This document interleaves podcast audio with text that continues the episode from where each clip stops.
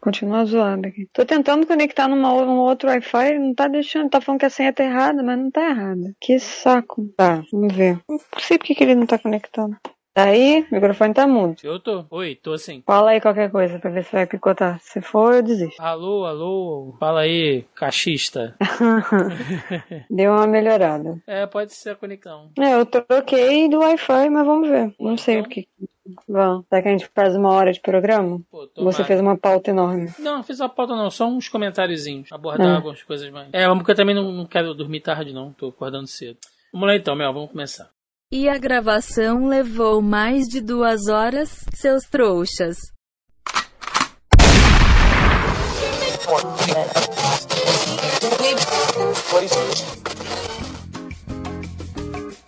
Você está ouvindo Zoneando, seu podcast de cultura pop, nerd e afins.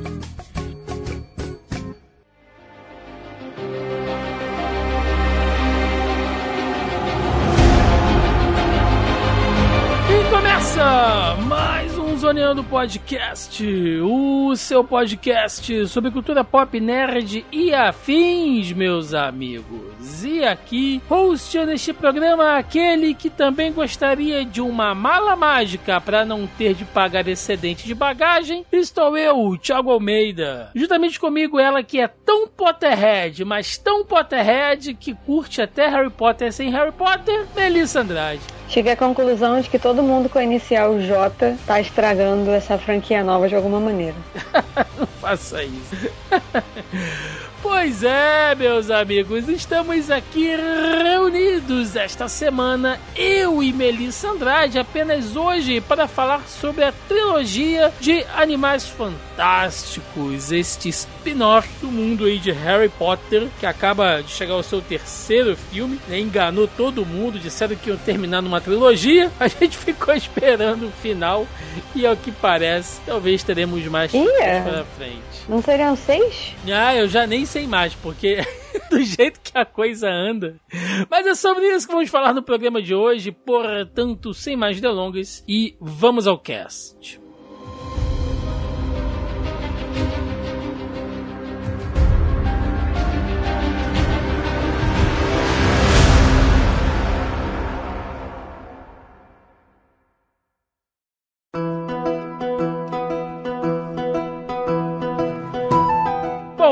Animais Fantásticos, né? Talvez seja, assim, o spin-off de Harry Potter mais improvável de todos os tempos, porque vamos lá, o primeiro filme, né, Animais Fantásticos e Onde Habitam, ele é de 2016, dirigido ali pelo David Yates, que é um cara que já tem, um, assim, experiência suficiente com o mundo de Harry Potter, né? Ele dirigiu a Ordem da É, ele vem Fênix, dirigindo os últimos. É. Enigma do Príncipe, a- a- os dois títulos da relí- das, das Relíquias da Morte. Ou seja, o cara sabe, ele conhece o universo de Harry Potter. Então, assim, isso já deixa, ou melhor, quando foi anunciado o filme, isso meio que já deixou alguns fãs ali tranquilos, né? O que, eu não sei se você lembra disso, mas na época quando anunciaram esse filme, eu fiquei, gente, mas Animais Fantásticos e Onde Habitam é um livrozinho apêndice da coleção de Harry Potter que, caramba, não tem a grossura de dois dedos, cara. Como é que vão fazer um filme disso? Não, nesse ponto eu acho que eles foram muito inteligentes. Né? A gente sabe que aquela que não deve ser nomeada e que não é o Voldemort, é, ela sabe muito bem, né, como ela continua é, ordenhando esta vaca para ela continuar dando dinheiro para ela, não só para ela, como para encher as burras da Warner também, né, da, da WB. E cara, eu achei inteligente de deles pegarem um livro que é na verdade um dicionário, basicamente, né, como se fosse uma enciclopédia, na verdade. É uma enciclopédia, né, que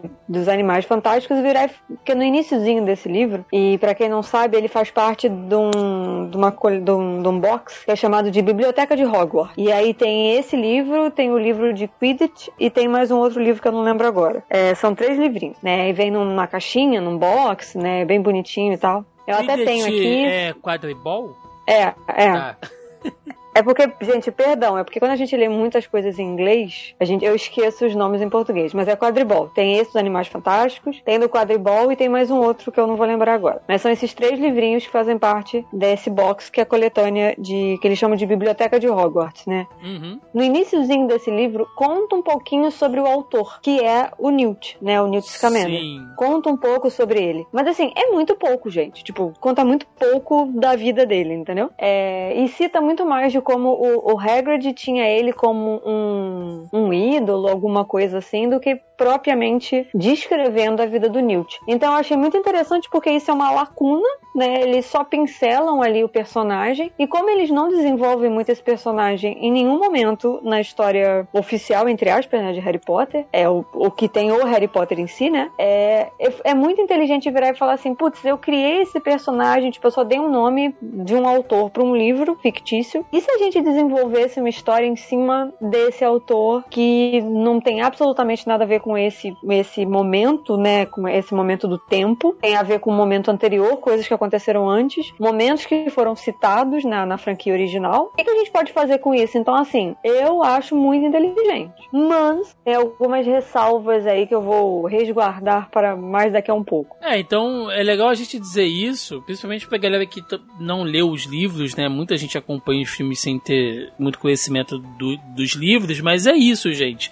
Em momento nenhum, assim, né? A, a título de curiosidade, em momento nenhum da história, o Newt encontrou com Harry Potter ou alguma coisa assim. Não, não tem nada a ver, né? É.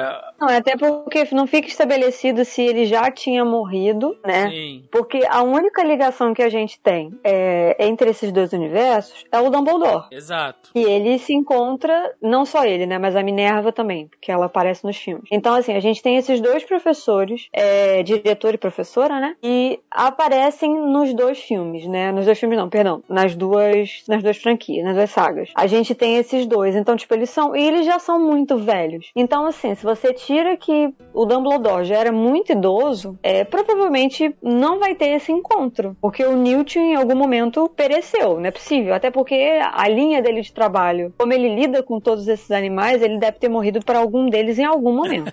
Pode ser. Eu duvido que ele tenha morrido de velhice. Pode Eu vou ser. ficar muito puta se ele tiver morrido de velhice. Ele tem que ter morrido pra algum bicho, tentando salvar algum animal e se sacrificou. É. Algo nessa linha. Lembrando que, né, a título de curiosidade, você citou aí sobre o Hagrid. O Newt, ele é um magizoologista, que seria um zoólogo mágico, né, um, um, um zoólogo do mundo mágico. E até então, Mel, ele foi meio que o, o digamos assim, Ele é o precursor da ele parada. é, ele é o precursor desse, desse título, né? Tanto que ele escreve esse livro, que são os Animais Fantásticos e Onde Habitam, que é um dos livros usados ali pelos alunos de Hogwarts, como você falou. E o Hagrid, muito do conhecimento... Currículo escolar. Obrigada, era essa palavra que eu tava procurando na minha mente. Currículo escolar. Faz parte do currículo escolar de Hogwarts. O Hagrid, ele é o que chamam ali, pelo menos na tradução ficou assim, de um guarda-caça, né? Meio que um capataz ali, um cara que cuida é, do- da- dos entornos de Hogwarts, mas ele tem muitos conhecimentos dessas criaturas, dessas bestas, enfim, mágicas, e muito realmente ele traz ali dos conhecimentos do Newt, que diferente do Hagrid, que tem muito assim dessa, desse aprendizado mesmo do, do homem do campo, né? É como se o Hagrid fosse aquele cara que nasceu numa, numa fazenda, nunca estudou nada de, de, de veterinária nem nada disso, mas ele sabe por experiência, por vivência, né? Por experimentação. Sim. E o Newt, ele É estudou basicamente aquilo realmente. Newt. né? Não, é basicamente a mesma coisa que o Newt faz. Só que a diferença é que é, o Newt ele é mais instruído do que o, o, o Hagrid, né? Porque a gente sabe, dentro da história do Harry Potter, que o Hagrid não termina os estudos. Então, ele não é uma pessoa iletrada, né? Mas ele não tem a, a mesma ascendência acadêmica, digamos assim, né? E o Newt tem. Porque o Newt se preocupa em fazer anotações, é, ele desenvolve desenvolve toda aquela logística Ele é mais maleta. acadêmico. Ele tem Ele é mais acadêmico total sentido, mais né? acadêmico. E de estudar e de ter a curiosidade de, de ensinar e desmistificar sobre esses animais para outras pessoas. Enquanto o Hagrid, o Hagrid tem um, um senso muito mais de proteção. Ele quer muito mais proteger, mas ele não consegue necessariamente explicar por que, que esses animais têm que ser protegidos, entendeu? Então tem essa diferença. Então é por- eu acredito que é por isso que ele admira, né? Admirava muito Newt, porque é, ele consegue jogar uma luz, tanto é que é, em livros extras do Harry Potter, né, que saíram depois em e-book, que não saíram em, em livro físico, diz que foi graças a esse, é, a esse livro do Newt e tudo isso que depois o Ministério da Magia cria um departamento próprio para proteção de criaturas mágicas, né, que tem um departamento para isso depois. Que aí tem as leis dos lobisomens, né, que a gente vê depois que eles citam um pouco sobre isso no é, Prisioneiro de Azkaban, né? Uhum. Quando eles vão falar do Fenrir Greyback, eles também citam esse departamento. Então, assim, são coisas que, é, que são provenientes desses estudos do Newt. E são coisas jogadas, assim, na história, mas que agora, com Animais Fantásticos, a gente consegue meio que juntar tudo isso e criar uma linhazinha é, correta, né? Uma linha do tempo correta aí dos eventos. Exatamente. Então vamos lá, vamos falar do primeiro filme que é Animais Fantásticos e Onde Habitam. Afaste-se. Que susto. Afaste-se. Que coisa estranha é essa Eu disse pra se afastar. Mas que diabo é essa coisa aqui? É um obscuros.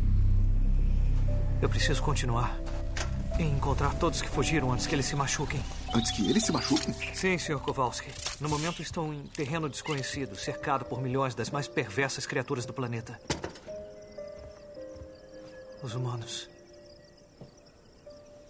Pra onde acha que iria uma criatura de porte médio que gosta de campo aberto, árvores, gosta de água, desse tipo de coisa? Pra onde acha que ela iria? Campo aqui? Sim. Aberto? Não sei. Central Park? E onde fica isso exatamente? Onde fica o Central Park?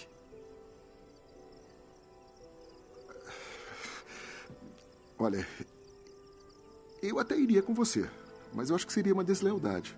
As meninas nos acolheram, fizeram até chocolate quente. Mas sabe que assim que elas perceberem que você parou de soar, vão obliviar você na mesma hora. Obliviar? O que é isso? Significa acordar e sua memória sobre magia sumiu.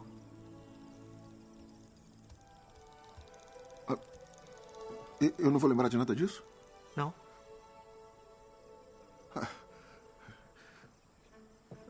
Está bem, está certo. Eu te ajudo.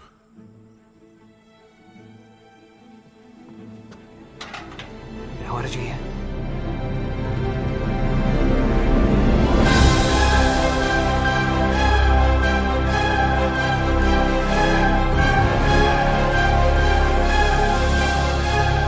Gente, como eu falei, né, o filme ele é de 2016, direção aí do David Yates, trazendo o Ed Redmayne no papel principal como Newt Scam- Scamander e que ele faz muito bem, ele deu uma, uma identidade muito legal pro personagem. O filme que fez um sucesso extremamente considerável, né, Mel? Porque ele foi feito ali com um orçamento de 180 milhões, que é um orçamento médio para um filme blockbuster, mas faturou nada mais, nada menos que 814 milhões. Ou seja, ele mais do que se pagou algumas vezes. E a gente já explicou aqui diversas vezes que isso é o suficiente para o filme ser considerado um sucesso e é lógico que a Warner ia continuar aí, né, nesta, nesta vaca das tetas douradas que é o universo de Harry Potter e mandou muito bem. É, inicialmente a ideia era só fazer uma trilogia, né? Mas pouquíssimo tempo depois do lançamento do primeiro filme, é, eles anunciaram que seriam cinco. Então até o momento tem tá faltando dois aí pra fechar esses cinco. Sim. Mas a gente sabe, né, de novo, que vamos ver como é que eles vão querer mamar nessas tetas de ouro aí. E que talvez, quem sabe, né, o último filme vire parte 1 e parte 2 também, né? Nunca sabemos.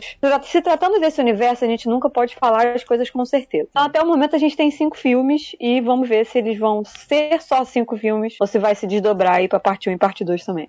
E o filme, ele começa basicamente assim, né? Com o Newt viajando para os Estados Unidos da América, ali numa espécie de missão pessoal, né? Ele com aquele jeito todo peculiar dele, com aquela malinha dele, aquela mala, inclusive, cheia das utilidades, né? E ele chegando ali nos Estados Unidos do ano de 1926, que a gente compreende ali, né, historicamente, já falando aqui pelo mundo real, que é o período entre guerras. Né? A gente tem ali a Primeira Guerra Mundial entre 1914 e 1918, e aí com a Segunda Guerra começando de 39 a 45. E é um período meio nebuloso, assim, tanto na Europa quanto nos Estados Unidos. A gente vai ter ali a crise da Bolsa em 29. Então, no mundo trouxa, digamos assim, as coisas estão muito turbulentas ainda, né? A gente tem muitas animosidades ali pela Europa e tal. E eu acho legal que isso, de certa maneira, isso reflete no mundo bruxo. Quando é, a gente nota ali que em alguns jornais que eles ficam lendo, né, aqueles jornais ali dinâmicos e tal, em alguns diálogos entre eles, né, a gente vê que realmente toda essa questão da guerra mexeu com o mundo bruxo também, né, dando essa dimensão maior, assim. Então eu acho isso bacana porque coloca o filme em um lugar histórico, preciso, né. Eu acho isso interessante. E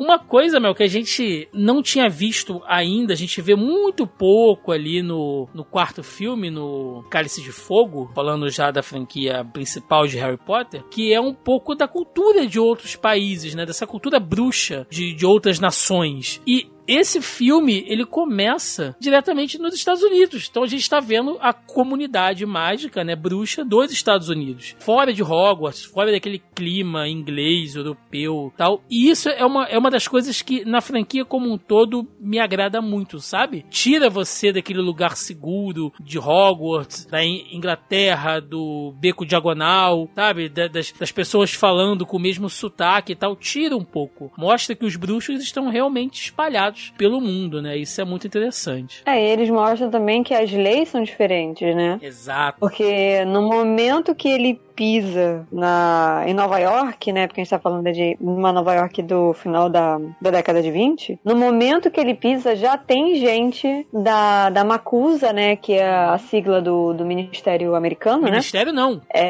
Congresso Mágico.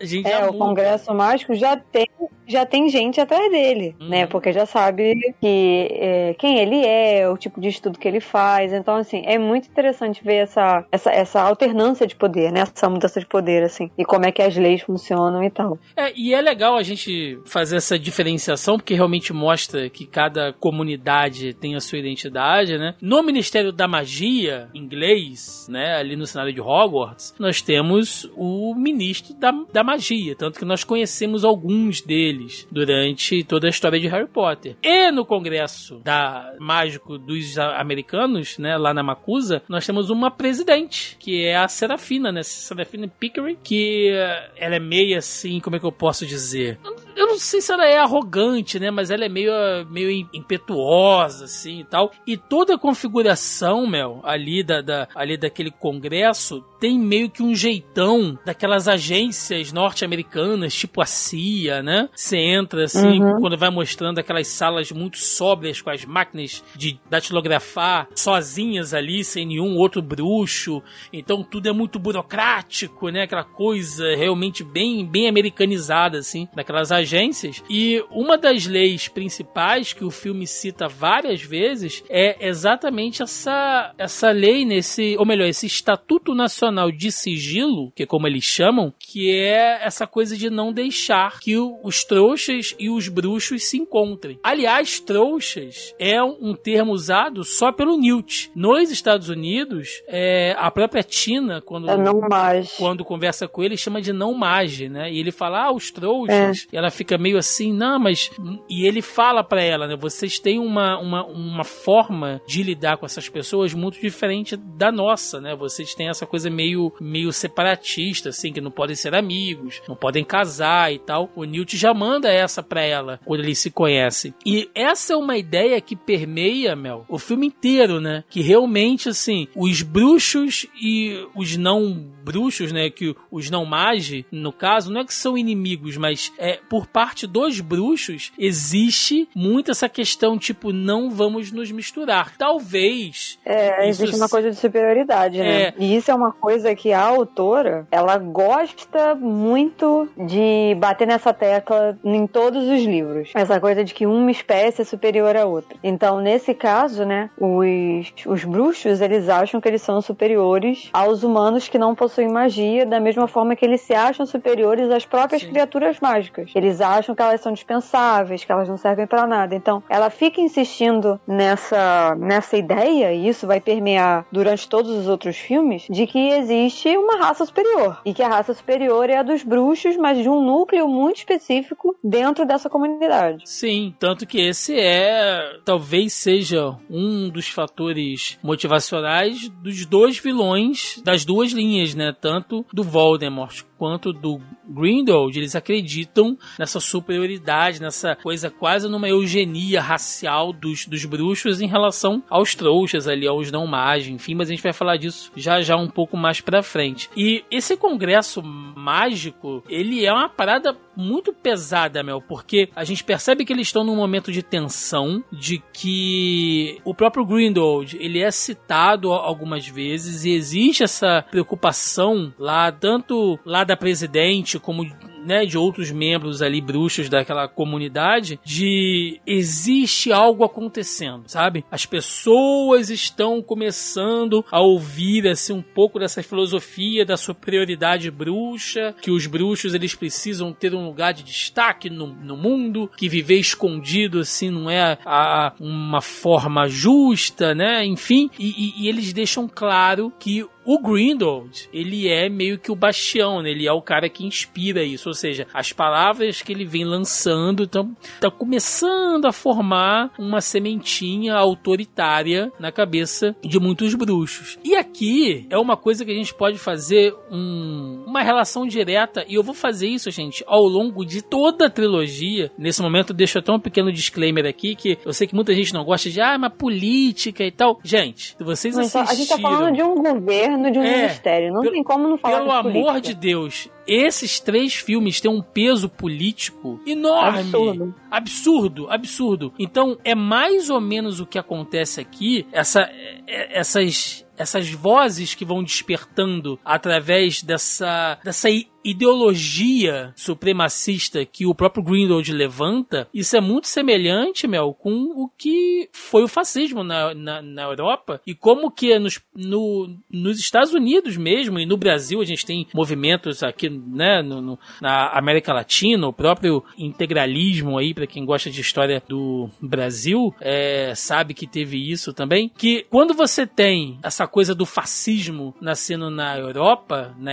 na Itália, isso é sedutor no mundo inteiro, né? As, eh, as pessoas que comungam desse sentido, né, de superioridade, seja ela racial, moral, étnica, enfim, começam a se juntar em torno dessas filosofias. Em contrapartida, nós temos ali um outro grupo já formado pelos não magos, né, pelos humanos normais, que são os segundos salesianos, que é aquela galera meio religiosa, assim, da, da, da ideia da filosofia do fim do mundo, né, Mel? Eles estão entre nós. Ah, é muito louco, assim. é, se se você for parar pra pensar, todo esse rolê começa justamente porque existe essa segregação, né? Existe essa separação de que, ah, o mundo não pode saber, é, o mundo, né, tipo, ah, os trouxas, os não, nomage não podem saber da existência do bru- dos bruxos e tal. Então, desde o momento que você vive nessa, nessa reclusão e você se separa do mundo inteiro, porque, pelo amor de Deus, é se separar do mundo, né? Porque essa comunidade bruxa, por mais que eles tenham, é, morem em bairros diferentes, existe todo um rolê de magia para separar as casas e tal, eles convivem com outras pessoas. Eles podem muito bem conviver com as pessoas que não são mágicas sem realizar magia, entendeu? Isso é possivelmente é, é fácil de acontecer. Dá para acontecer, né?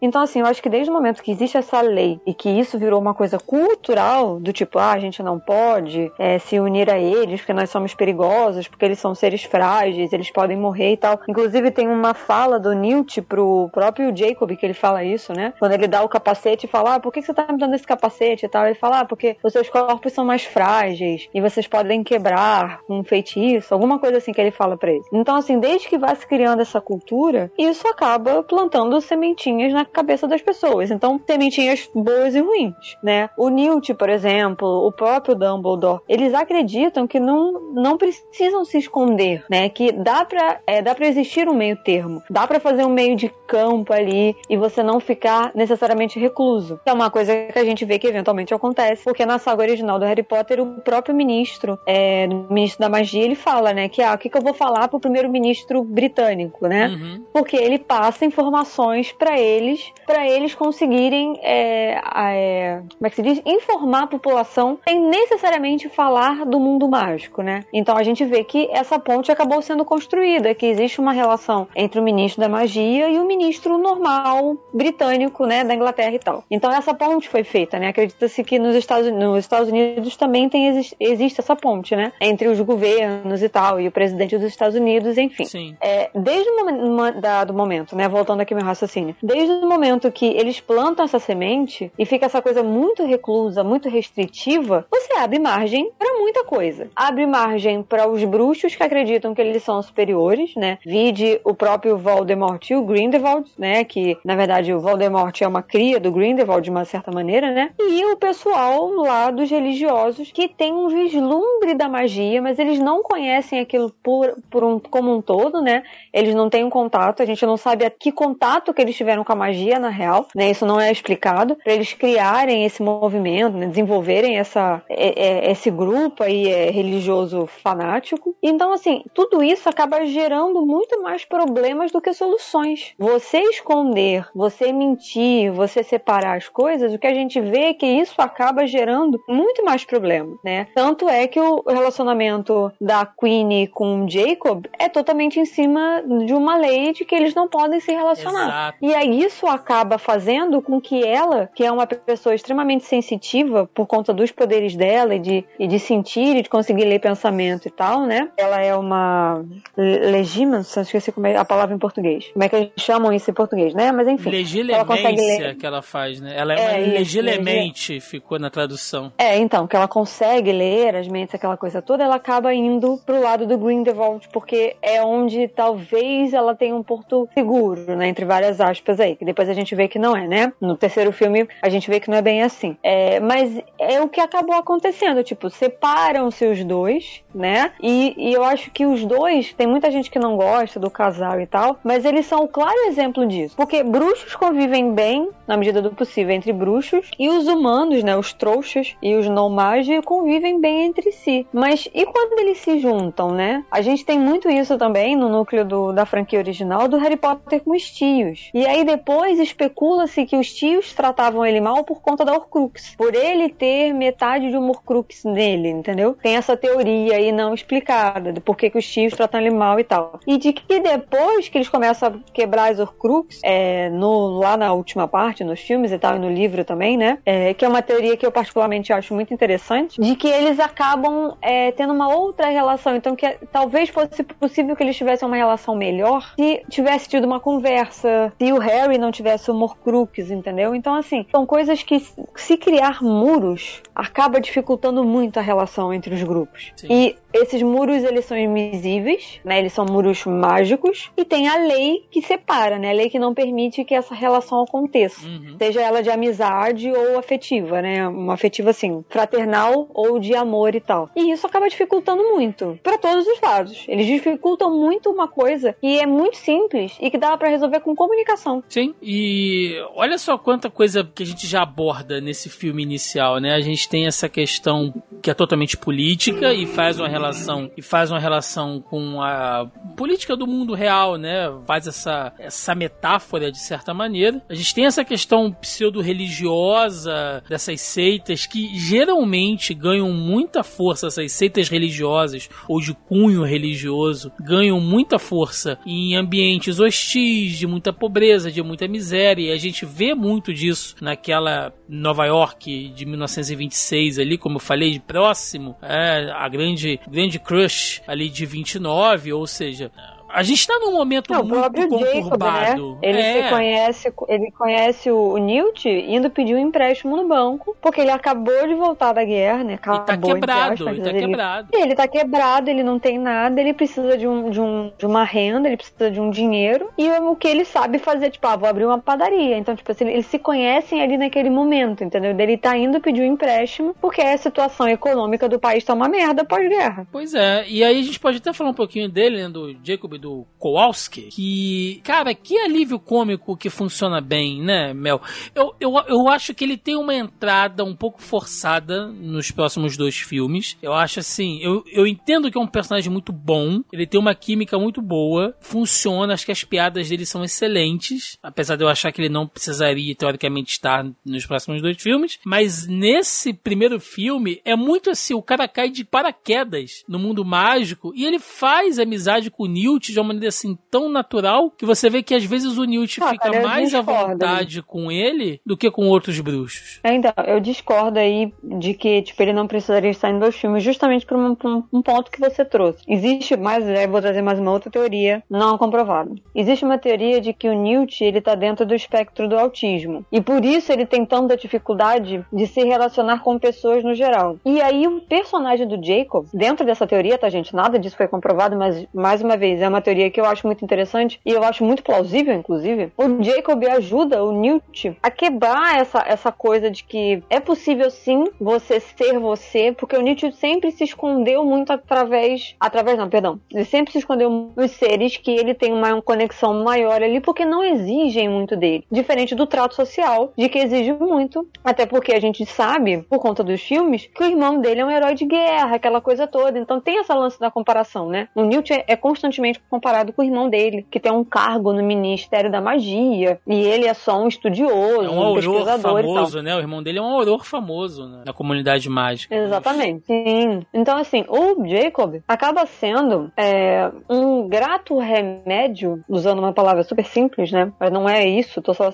simplificando a parada, porque ele acaba ajudando o Newt a se relacionar com outras pessoas, porque ele começa, ele sendo a pessoa de fora desse mundo, ele começa a perguntar coisas e fazer com que o Newt comece a desenvolver uma linha de raciocínio e uma linha de ação que aproxima ele das pessoas, tanto que nos, nos filmes seguintes você vê o quão mais próximo do irmão ele tá. E no primeiro filme eles eram completamente estranhos, eles não tinham nenhuma relação fraternal. E ele acaba desenvolvendo, ainda é uma relação estranha, mas eles são muito mais próximos. Você vê que existe um carinho muito maior no terceiro filme do que tem no primeiro, uma- entendeu? uma- e eu uma- acho uma que isso se deve que- muito ao personagem do Jacob. É, uma coisa que fica até como curiosidade, se vocês verem o filme em sequência, o Newt, ele só abraça no terceiro filme. No, no filme de 2016, quando ele conhece lá o Jacob, que eles vão se, que eles vão se despedir, né? O Jacob dá um abraço nele, ele fica meio, né, meio contraído. No segundo filme, quando eles se encontram, o Newt meio que vai pra abraçar ele assim, mas não abraça, sabe? Tipo, bota sua mão no braço assim, meio sem saber o que fazer. E no terceiro filme, eles se abraçam, o Newt abraça ele e fala assim: Jacob, um grande homem. Então você vê que ele vai realmente se soltando ali, né? É, então, então é por isso que eu acho que é um personagem. Eu entendo os pontos que você falou do lance da comédia. Eu acho, inclusive, que eles foram diminuindo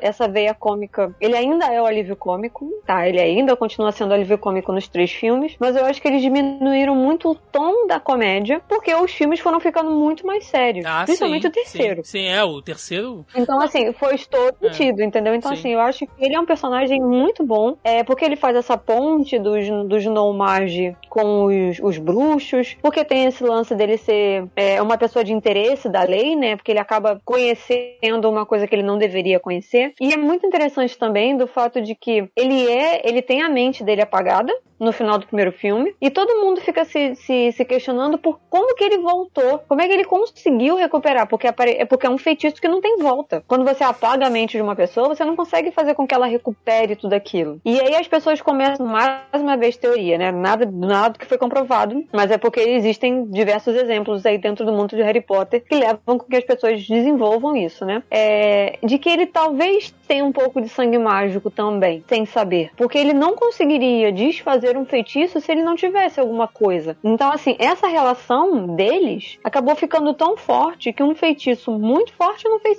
não fez efeito. Fez efeito por um tempo e depois a parada foi quebrada. Ele vai, ele vai usar uma varinha, inclusive. Mas isso a gente vai falar já já, daqui a pouco. É, e aí, gente, no meio de toda essa loucura, né? De, de, de todas essas metáforas, essas, uh, essas referências, o plot da história realmente é que nós temos ali o Grindelwald, que já está infiltrado dentro do Congresso Mágico, ali na, na figura do, do Colin Farrell, né? Que é meio que o chefe dos, dos aurores ali. Só que ele tá disfarçado, logicamente. E através desse disfarce, ele tem contato com um obscurial, ou obscuros, né? Dependendo aí de como tiver na tradução. Que nada mais é do que um bruxo né, de, de grande poder, precisou reprimir quem ele é, precisou se esconder, é ensinado para ele ali dentro dos segundos salesianos de que os bruxos são criaturas é, é, é, das, das, das trevas, que é a bruxaria. Aquela coisa bem Idade Média, né? Se eles pudessem queimar numa fogueira, seria o que eles iriam fazer. E quanto mais um obscurial reprime o seu dom, a sua magia, mais aquilo vai fazendo mal a ele vai transformando ele realmente numa, numa criatura incontrolável ali que não tem controle né, nenhum sobre seus poderes mágicos e se transforma numa, numa verdadeira força de destruição e que também diminui consideravelmente a vida deles. Tanto que o próprio Credence, ele é tão forte, né? Ele é tão poderoso porque dificilmente um obscurial chega na idade adulta como ele chegou. Então, eu vi algumas pessoas, Mel, falando, e aqui entra até de novo, tá, gente? Teorias. Eu achei que faz até um certo sentido, mas, bom, não sei, né? Não, não, não posso afirmar que, por incrível que pareça, apesar de todos os depoimentos da J.K. Rowling, que o obscurial aqui, né, que o personagem do Ezra Miller, ele é uma metáfora para transfobia, de certa maneira maneira, né? De você conter quem você é, de, de, de, você estar em um, às vezes, em um corpo, em uma existência que não é a sua, você não se aceita daquela maneira e aquilo vai te causando um mal, vai, vai, vai destruindo você de dentro para fora, né? Eu ouvi até algumas pessoas falando sobre isso. Não saberia opinar sobre, mas visto que, né, existe todo essa, esse, esse dilema, toda essa, essa problemática sobre algumas coisas que a J.K. sobre algumas coisas que a J.K. Rowling falou aí ultimamente,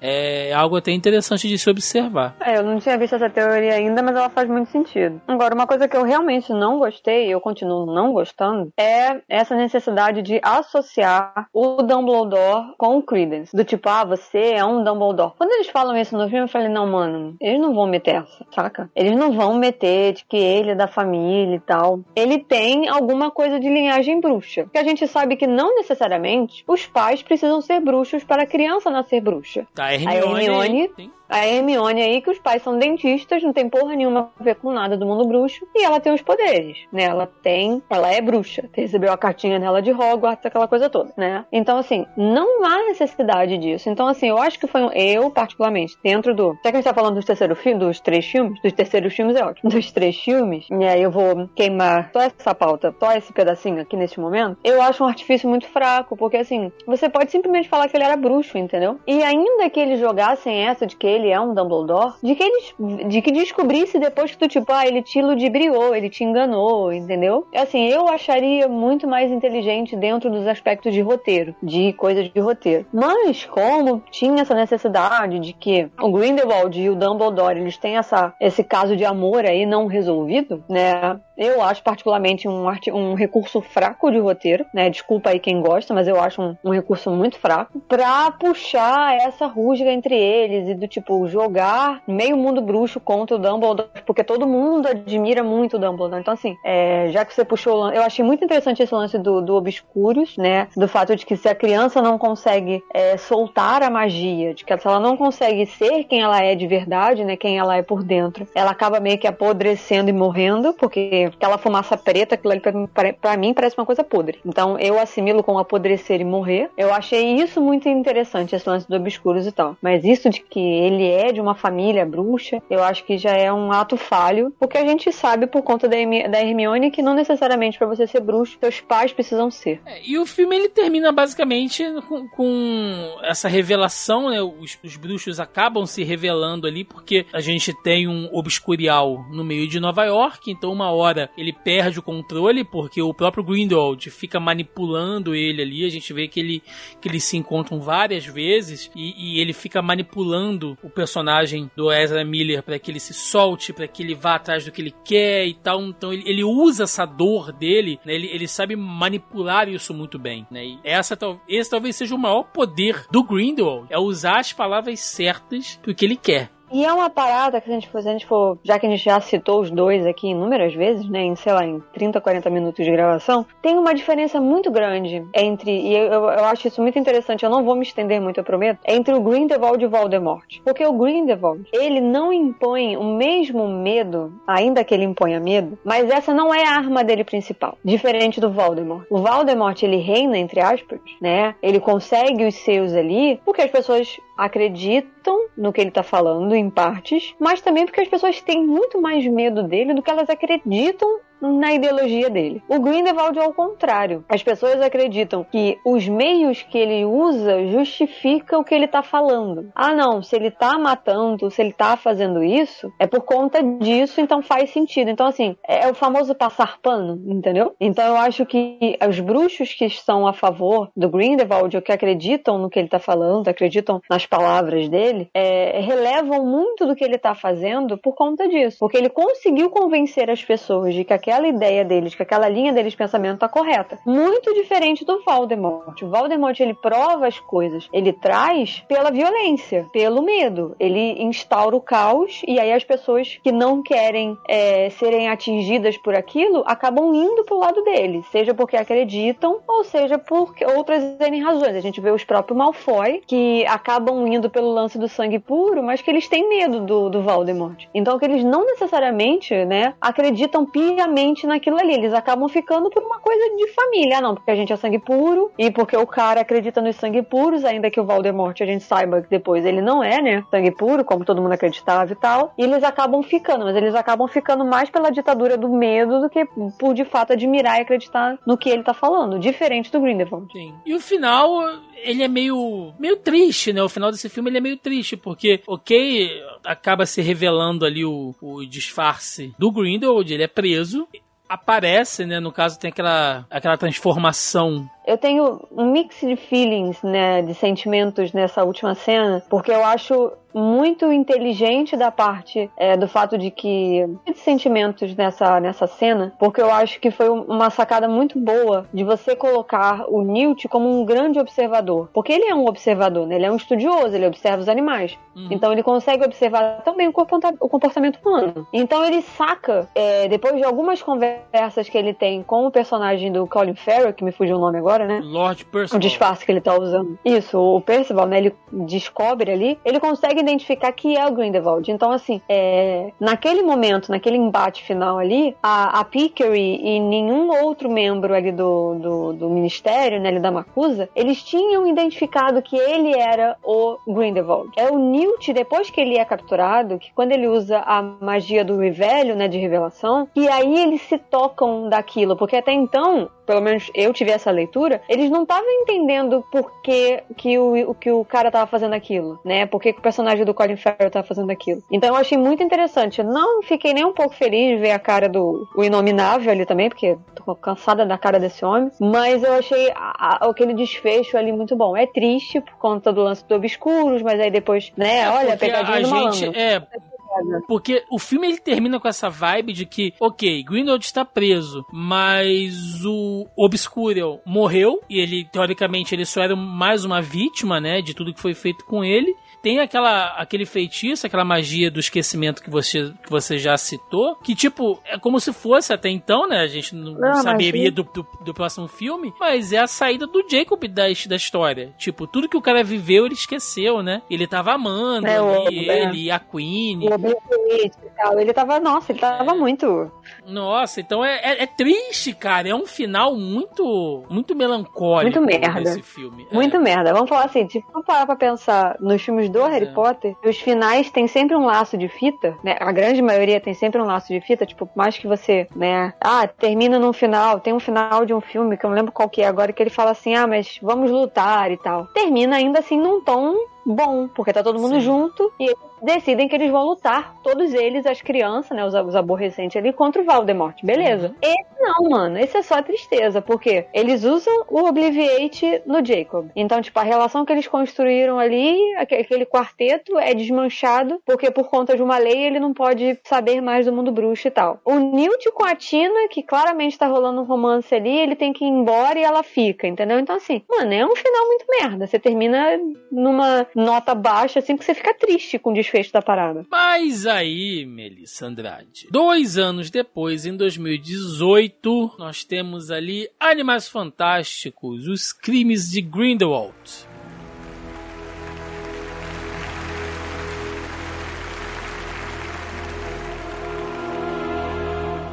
Meus irmãos, minhas irmãs, meus amigos, os aplausos calorosos de vocês não são para mim, não.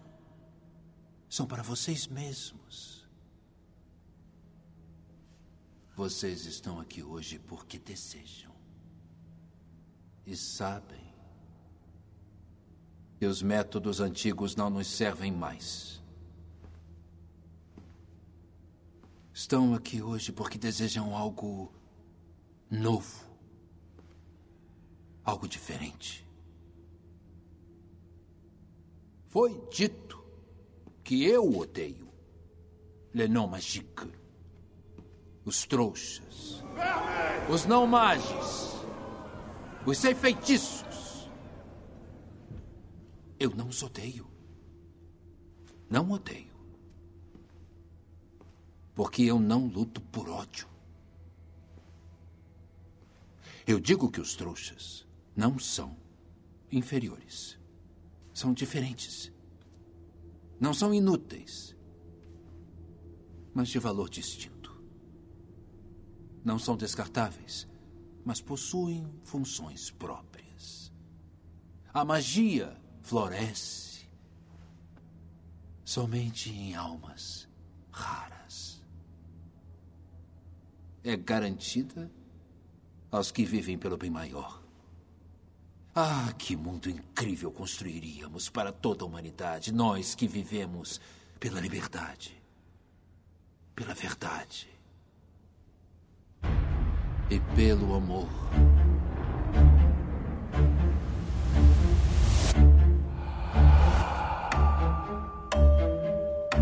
Segundo filme da trilogia, dirigido também pelo David Yates, eh, teve um E que orçamento merda de filme. teve um orçamento um pouco maior, né? ele custou ali 200 milhões, mas faturou um pouco mais de 650 milhões, então mais uma vez cravado como sucesso de bilheteria. E o filme ele Mas é um- faturou 200 milhões ou quase isso, menos do que o primeiro filme. Sim, sim, sim. É, mas ainda assim ele é um, um sucesso que rendeu até o, o terceiro filme, mas ele é uma continuação direta, né? A história segue ali é, em frente, tanto que começa mostrando a transferência lá do Grindelwald, saindo lá do Congresso Mágico, lá da Macusa, em direção a Azkaban. E aí tem aquele, aquele comboio ali com os aurores, os guardas, enfim, pra levar ele pra Esse lá. filme é muito ruim, meu Deus. Cara, eu gosto dessa cena inicial. Eu acho um. Não, não, a cena inicial é boa. O filme. É porque assim, eu já falei isso várias vezes, eu não gosto do Inominável. A gente já já falou isso aqui. Então, assim, pro ouvinte que tá chegando agora, eu acho que ele não deveria ter sido escalado pra esse papel. Eu não vou nem citar o nome dele, não falei o nome dele em momento nenhum nesse podcast e não tenho nem falado no nome dele, porque, enfim. Essa Cara. cena inicial, eu acho ela muito bem feita. Mas o filme é muito, é muito costurado, é muito ruim. Esse filme é muito ruim, é muito ruim. Meu Deus do céu. É engraçado porque eu Ele é gosto muito desse filme. picotado. Essa cena, essa cena eu acho que é a única que ela é mais ou menos coesa, assim, Não. entendeu? Pode ser que o meu ranço pelo ator tenha influenciado, com a mais absoluta certeza. Isso não tenho dúvidas. Mas, né, vocês também sabem que eu consigo ser uma pessoa imparcial. E o filme como um todo, eu acho que eles, para um filme de meio, né, já que a gente tem três aí, querendo ou não, ele é um filme de metade, né, um filme de meio. Ele é muito mal desenvolvido, tem muito pedaço que você fica, o quê? Como? Onde? Então, assim, tem muita coisa que acaba é, acontecendo que não é bem trabalhada, saca? Então, por isso que eu acho dos três, ele é um filme muito ruim, muito ruim mesmo. Entre os três, né, esses três em específico, ele é muito ruim. É, com a fuga do Grindelwald, a gente retorna pro, pro cenário inglês ali do Ministério da Magia, que a gente já conhece, inclusive algumas locações são as mesmas, né? Aquele salão lá com azulejo preto, eu acho bonita aquela locação pra caramba. Eles usam a mesma coisa e tal. Então Não, o gente- cenário é um negócio É. absurdo. Então a gente tem ali já algo bem, bem familiar, tanto que a gente tem uma cena em Hogwarts que toca o tema de Hogwarts e tal, aí dá aquele calorzinho lá no coração. Toda, enfim. não dá, não dá. Eu fiquei muito. Eu vou, eu vou guardar essa minha indignação pro terceiro filme. E Mas toda vez que toca, mano, não dá. Como é, quando começa. tan, tarará, tan, tan, tan, que é a música tema de Hogwarts, pra vocês que não sabem, pra vocês não identificarem minha cantoria aqui, fazer igual o Joaquim que já cantou uma vez nesse podcast. Não dá, mano. O coração fica quentinho, entendeu? Você fala, ai, olha, Hogwarts. É, é muito bom, é muito bom. E nessa pegada, né, o Newt ele é chamado pra depor no ministério, porque a gente vem a descobrir de que aquela viagem dele aos Estados Unidos meio que era ilegal, né? Ele não tinha autorização Não foi autorizado. É, fazer não foi aquilo. autorizado. Agora, como que esse homem embarcou nesse navio? Ah! Ele deu o jeito dele.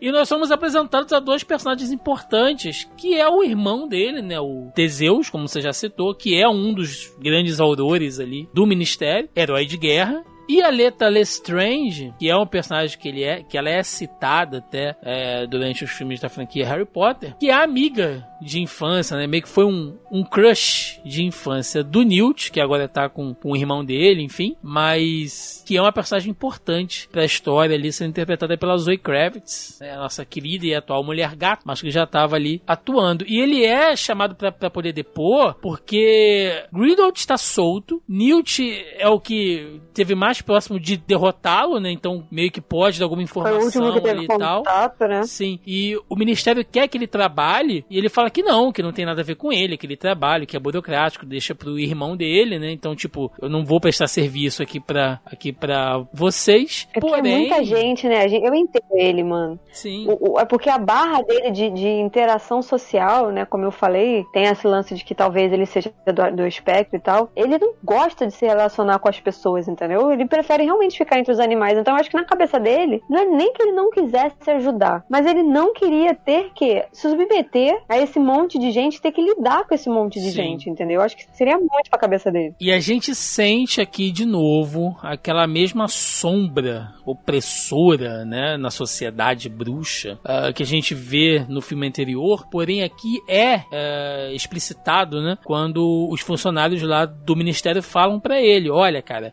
a gente precisa da sua ajuda. Você tem que trabalhar com seu irmão aí e tal. A gente precisa do máximo de ajuda possível porque algumas famílias hum, de puro sangue, né, de, de, de sangue puro, melhor dizendo, e outros simpatizantes da mensagem do Grindelwald estão começando a se organizar. E a gente está sentindo, estão né? ganhando força, a gente está sentindo que algo muito ruim pode acontecer. De novo, É, a gente caros sabe que ouvintes. nesses coisas de, de magia vem de dentro pra fora, né? Sim. E a gente viu isso em Harry Potter, que eles tomaram o ministério, E e, aí- é assim que começa. E aí, de novo, novo, caros ouvintes, se a gente for fazer um, um paralelo com o mundo real, né? É basicamente ali os meados, né, dos anos 20, onde o fascismo ganha força na Europa mesmo, né? E a Inglaterra, tanto é que o próprio Churchill, ele é um dos caras que vocaliza bastante isso, né? Dessa, dessa questão da, do crescimento da força do Mussolini, enfim, né? Quem, quem, quem acompanha mais ali a questão histórica e tal, é, ele batia muito isso na tecla antes mesmo de ser nomeado primeiro-ministro da, da, do, rei, do Reino Unido, mas essa força, né? Essa, esse crescimento desse sentimento de autoritarismo e, e racismo e sangue puro e tal, e essa coisa, é exatamente isso, cara. O Grindelwald aqui, ele é a alegoria do fascismo crescendo na Europa da década de 20, né? Então, essa preocupação, ela é real. Esses grupos começam a ser formados. E aí, o Newt, ele é chamado para onde? Para Hogwarts, como a gente falou. Toca o tema aí, Melissa, por favor.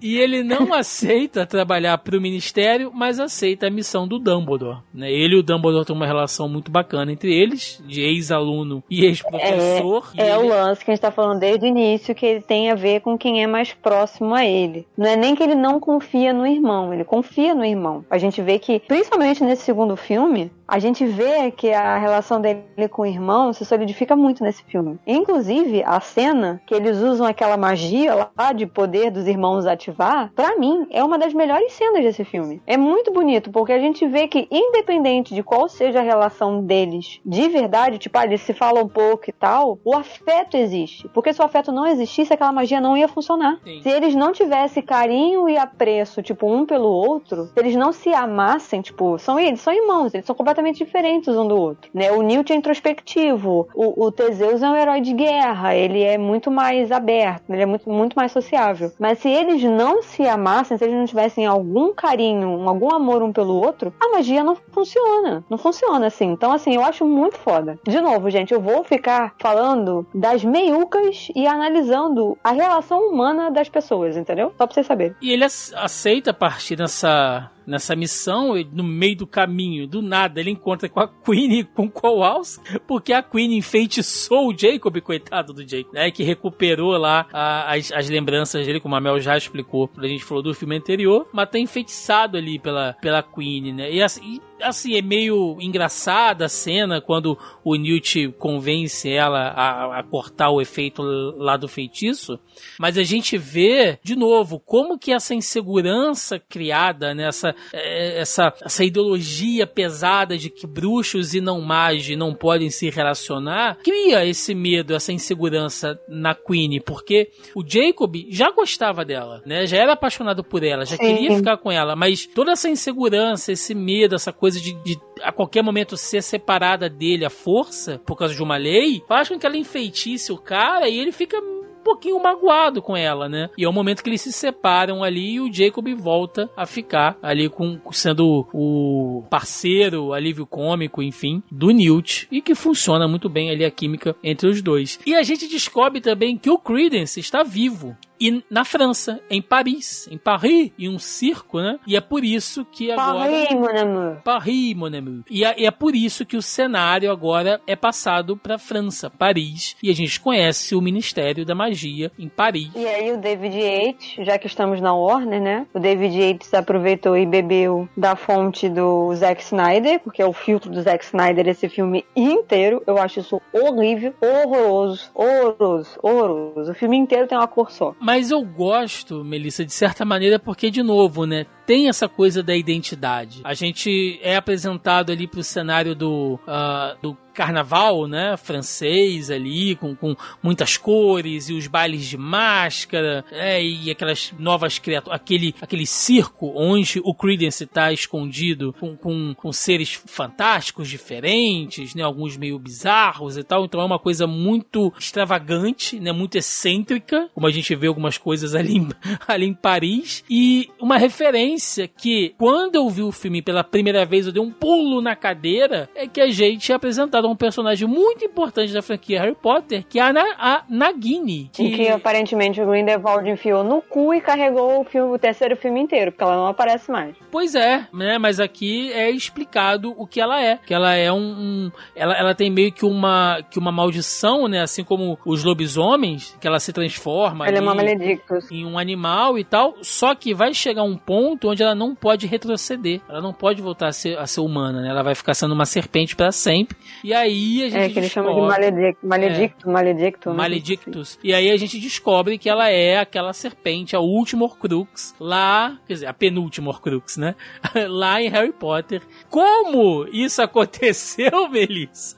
Como ela saiu de amiga do Credence num circo francês e virou uma Horcrux pet, confidente do Voldemort anos depois, isso ninguém sabe, né? Como as coisas aconteceram. Não, de novo, porque ela só aparece no segundo filme e no terceiro ela nem é mencionada. Aparentemente ele realmente enfiou a cobra no cu, porque não aparece mais, entendeu? Pois é. E o Grindelwald, aqui ele tá muito mais solto, né? Apesar dele ainda ser procurado, então ele não aparece publicamente. Ele anda ali com seus asseclas ali, é, com seus comensais da morte, entre aspas, né? Digamos assim. Que, gente, muito do que o Voldemort viria a ser é inspirado em tudo que o Grindelwald fez, né? Os grupos, as formas como eles se organizam ali, uma, uma espécie de, de seita de apoio com influência em diversos campos, tudo isso é o Grindelwald. Então ele consegue um lugar para se esconder ali em Paris e ali ele continua manipulando os sentimentos do Credence, né, do Ezra Miller, que deixa claro para ele essa coisa que a Mel já citou, né? Não, você tem sangue bruxo e tal,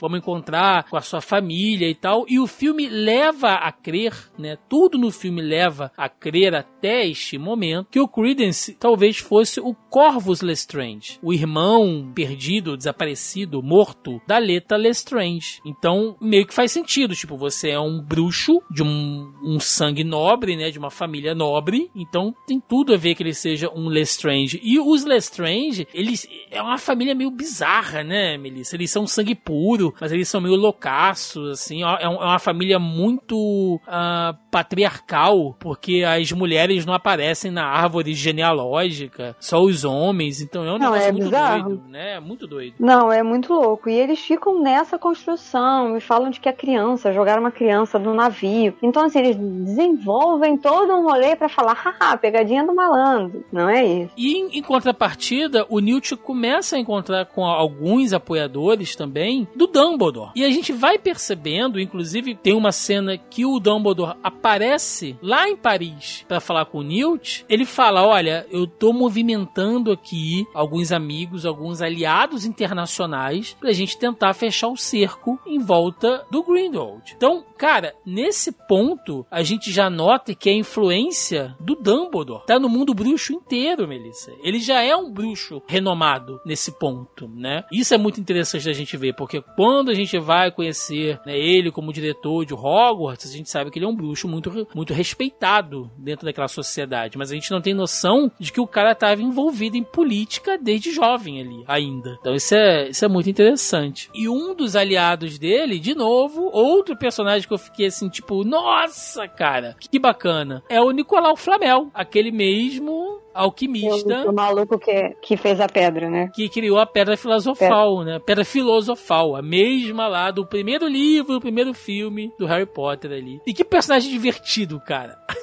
Aquele velho é muito engraçado, Melissa. Ele é muito bizarro. Não, amigo. Gente, amigo do Dumbledore só podia ser louco daquele jeito, né? Caraca, cara. O Newt aperta a mão dele, a mão dele trinca, assim, estala, porque ele é muito velho. o cara parece que vai morrer a qualquer minuto, cara. É muito divertido. Ele é literalmente que a gente fala de decrépito, né? Ele Sim. é um decrépito, uma pessoa decrépita andando. E aí tem uma hora que ele abre lá o armário dele para poder pegar uma varinha e a gente vê a pedra lá dentro, né? Uma referência direta aí para quem gosta de, de referências, de easter eggs, né? Tá a pedra filosofal lá, que a gente só vai ver no, no outro filme. E a coisa vai seguindo por aí. Nesse ponto, nós temos o Grindelwald seduzindo a Queen, seduzindo que eu tô dizendo não sexualmente, gente, mas com a ideologia dele, porque como ela tá magoada com essa coisa de, de, de ter, né, tido aquele desentendimento ali com o Jacob, cara, que cena. É porque Melissa. ela eu tá sei que num, negócio ser aceita, né? é, eu Porque sei que você não não Jacob, é, eu sei que você não gosta do, do Johnny Depp inominável. como Grindelwald, mas cara, nessa cena aqui, a forma como ele fala tá muito boa. Como ele seduz ela ali, que ele vai falando com ela, sabe? Toda a composição da cena, você vai vendo que ele fica como aquela coisa do diabinho no, no ombro mesmo, falando com ela, né? Tipo, não, eu te entendo, eu te apoio, eu acho injusto que as coisas sejam assim, porque você só quer amar e ser amada, né? Então, é, se junte a mim, pense nisso. Ele não fala isso diretamente, mas está subentendido naquele discurso dele. É uma língua diabólica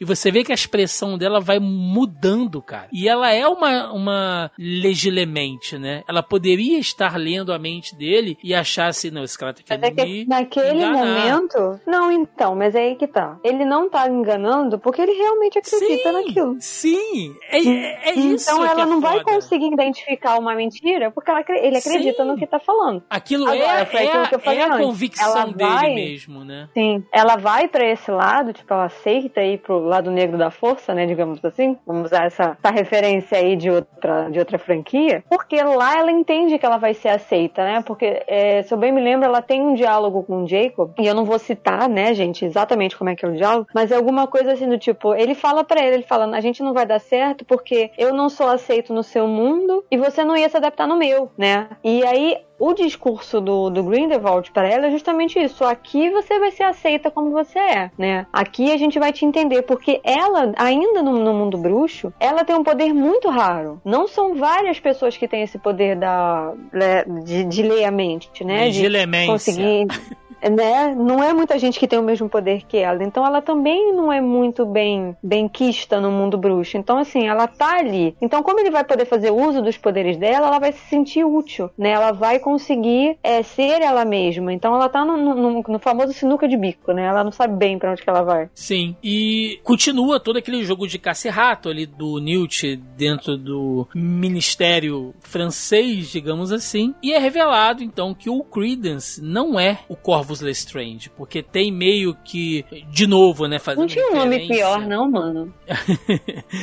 fazendo uma referência de novo com a franquia Harry Potter que tem aquela profecia ah, do, do que o Harry né é a criança escolhida que vai destruir que é o único que pode combater o Voldemort e tal aqui nós temos uma uma profecia também né do filho que é a ruína da mãe que, que acaba com a família eu não, não, não lembro exatamente qual é a profecia gente mas tem essa essa essa ideia de que é um filho perdido de uma família bruxa que vai trazer a destruição de tudo e até então né, tudo leva a, crer- a- a crer que seria o Corvus Lestrange se ele fosse o Credence, mas não é. E aí vem toda uma história triste mostrando que a Leta acidentalmente quando criança matou o irmãozinho, né? Ou melhor, abandonou ele ali, fez uma troca dele num, num barco que eles estavam viajando de barco lá de navio e aí o navio começa a naufragar. Ela troca o o Corvus, porque ele era uma criança que tava chorando muito e tal, e aí ela vai e troca por um outro bebê, só pra, tipo, ah, dar um, dar um tempo, né, pra ele poder parar de chorar, mas o navio afunda e o irmão dela morre, cara. E, e ela acaba salvando uma outra criança que não é o irmão. Então ela realmente foi meio que a A responsável criança também não lembro. pela morte. E ela foi meio que a responsável pela morte do Corvus, né? E é uma cena meio E que pesada. que levou essa outra criança? Eu realmente não lembro. Então, pois é, não é dito, né? Não é explicitado. É, que fim que levou? Tipo, ela levou outra criança e que fim que levou a criança? Isso, isso é um furo do roteiro, assim, é muito jogado essa parte. Esse roteiro, gente, é muito. Assim, eles ficam. Por que, que eu acho que o segundo filme é ruim? Porque ele é muito picotado. As coisas não têm uma conexão. A gente tem diversos núcleos, e isso é repetido no terceiro filme, mas eles conseguem fazer isso de uma maneira melhor. E a gente tem ali diversos mini é, núcleos que se desenvolvem sozinhos, mas que as, as histórias não casam, saca? A gente tem todo o rolê da Queen com o Jacob, e aí depois eles se encontram com o Newt, aí ela se separa, e aí ele fala que, ah, não, não posso te ajudar a ir atrás dela e aí o Jacob vai sozinho, e aí fica o Teseu com o irmão e a Leta, e aí tem esse lance, aí tem um Dumbledore. Então, assim, é muito jogado, entendeu? O que dá, o que, o que parece é que, assim, nós temos um conceito de roteiro, mas a gente não conseguiu desenvolver a porra do roteiro direito. Sim. Porque quando o filme termina, você fica, meu Deus, aquela última cena dele discursando no, no cemitério, aquela cena é horrível, aquela cena não faz o menor sentido. Dá tudo errado. Como é que eles entram por um lado e saem pelo outro? Como é que eles conseguem se entender se aquilo é um labirinto? Nossa, não faz o menor sentido. É muito, é muito mal feito, é muito. Se você for ver o filme de novo, essa última cena que eles estão no cemitério, a- dali pra frente nada mais faz sentido. Então, eu concordo totalmente contigo de que a montagem é muito ruim, né? De que o roteiro é, é muito esquisito e que ele deixa umas pontas muito feias a partir desse ponto lá da revelação da morte do, do Corvus pra frente. Porém, eu acho que assim, pra toda a trilogia, do ponto de vista de conteúdo, tá? Eu, eu entendo, concordo contigo, que a montagem é, é esquisita. Mas do ponto de vista de conteúdo, a cena do discurso do Grindelwald no cemitério, pra mim, é a cena mais forte da franquia inteira. Franquia que eu digo dos, dos Animais Fantásticos, né? Porque naquele momento ali, e aí vamos lá, a Mel tá fazendo a análise psicoemocional dos personagens. eu tô indo pelo lado político. A gente tá vivendo, gente, um nosso mundo hoje real, momentos estranhos, né? Momentos sinistros e tenebrosos. Eu não tô falando só de Brasil, não, tô falando do mundo inteiro, né? Tem uma guerra rolando aí, a gente tem diversas nações com, com ah, políticos de viés bem autoritário, então a, a coisa não anda muito boa, né? E o discurso do Grindelwald naquele momento é muito tenso, porque ele fala tudo que você pega de políticos hoje que se apoiam nessa coisa do moralismo, né? Dessa, desse discurso fascistoide mesmo, tá? Vamos, vamos ser diretos aqui. Tudo tá ali naquele discurso do Grindelwald. A forma como ele fala de que, ah, mas é, temos que trazer né, as glórias passadas do, do, ah, do mundo bruxo, né, de quando nós, bruxos, é, éramos gloriosos no nosso passado, a busca por esse passado mítico. Quando ele fala da questão moral, né, de que é, eles são seres superiores e por conta disso eles não, não deveriam andar com, com- não deveriam se envolver com criaturas inferiores como os trouxas ou os não magi, como vocês queiram chamar, de que na verdade eles precisam ser livres, porque tudo que eles querem é a liberdade, a liberdade de ser quem eles são, de parar de se esconder, tudo isso, gente. Tudo isso é um puta discurso fascistoide. Eu parei pra assistir essa cena várias e várias vezes. E eu tô lendo um livro muito bom, inclusive pra quem gosta de política e tal, fica aí um- uma, uma sugestão, uma indicação de leitura, que é o Como Funciona o Fascismo, do Jason Stanley. É, eu tô até aqui com ele na minha mão. Ele é um livro muito bom porque ele, ele é um livro recente e ele estuda o discurso fascista pelo presente. Logicamente que ele faz referência, né, com os movimentos é, do início do século XX, mas ele pega alguns exemplos recentes ali, principalmente voltado para a política norte-americana. E o Jason Stanley ele faz uma coisa muito interessante que é dividir o, o, o fascismo moderno em, em 10 pontos. E aí você pega lá que é a questão do passado mítico, dessa questão da, da, da irrealidade, da vitimização, da, da lei e da ordem, né? que é- são todos esses pontos que o, que o Grindelwald fala, assim. Então, quem escreveu esse filme e todos os outros, né, por mais que eles tenham todas essas questões de roteiro, que é mais do ponto de vista cinematográfico, assim mesmo, eu, de novo, concordo com, com a Mel, tem esses pontos em, em aberto, mas se a gente for pensar mais no conteúdo e menos na forma, cara, como esse filme bate, como essa cena principalmente bate, forte nesses tempos obscuros que a gente tá passando agora, assim, sabe? E tudo que. E, e você vê que, assim, magos, bruxos, né? Magos. a gente vê, assim, que bruxos que até então estavam divididos, Mel, com a força daquele discurso, que é um discurso populista, o Grindelwald podia ser qualquer político em um palanque aí em, em véspera de eleição prometendo mundos e fundos. Você vê que ele começa a convencer um monte de gente, cara. E a galera começa a entrar naquele portal dele maluco e você vai vendo o desespero na cara do Newt, na cara do irmão dele, enfim, das pessoas que estão ali, que é tipo, mano, o que que tá acontecendo, sabe? Se você for parar pra, pra pensar, né, nisso que você tá falando e tal, ele tá fazendo exatamente como a maioria dos políticos. Você Sim. fala o que as pessoas querem ouvir. A reação do Newt ali, se a gente for fazer uma referência, é mais ou menos hoje, quando a gente ouve as pessoas falando umas coisas assim, tipo, escabrosas, e eu fico, gente, como é que a pessoa pode estar falando um negócio desse, sabe? Eu não vou nem entrar aqui em discurso partidário, não, mas vamos pegar aí, gente, época de pandemia. Melissa lembra disso, o pessoal que é ouvinte aqui, que acompanhou a gente lá no Zona em Quarentena, a quantidade de atrocidades que a gente lia lá de notícia, de que vacina tinha chip, que tudo era um plano da China e tal. Você lê umas loucuras dessa e você fala, cara, é inacreditável que alguém pense nisso, né? Nessas teorias de conspiração, que alguém siga esses ideais malucos. E aí tu vê que isso transportado pra um filme é a galera indo atrás dessas ideias autoritárias, retrógradas, né, cara? Antigas, assim, uns troços bizarros, sabe? É muito bacana, sabe? É, é, pra mim, esse filme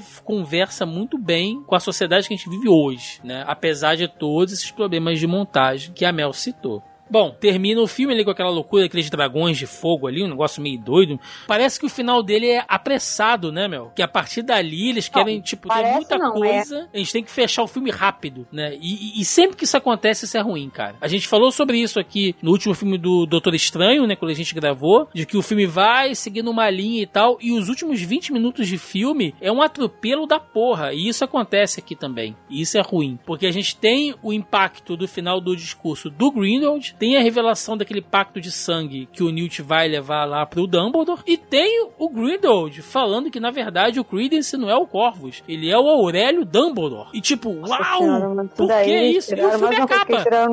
E o filme acaba. Ele tirou isso do cu pra botar a cobra. E o filme acaba e foda-se. Você que lide com isso, cara. Não, detalhe, eles ficam o tempo inteiro nesse lance de, de pacto de sangue, né? Que foi uma coisa que a gente não citou, mas que esse pacto perpétuo, a gente vê isso no filme do, do Harry Potter, né? Que é aquele pacto que a Narcisa faz com o Snape pra proteger o, o Draco. É aquilo ali que eles fizeram, né? Foi aquilo que o, que o Snape fez com, com a Narcisa, foi a mesma coisa que o Grindelwald fez com o, o Dumbledore. E eles ficam atrás disso o tempo inteiro, né? Porque ele precisa dessa outra metade aí pra eles conseguirem interromper ou quebrar o pacto e tal. E no final eles acabam, o Newt acaba conseguindo pegar aquele frasco, aquele frasquinho lá com sangue e tal, pra entregar pro Dumbledore. Mas esse negócio aí, mano, de que ele é da família, é. Olha, pelo amor de Deus, entendeu? Ai, vamos pro próximo. E aí, Melissa, já tivemos que espe- esperar quatro anos agora, porque em 2022 foi lançado Animais Fantásticos e os Segredos de Dumbledore. Deixe-me ver.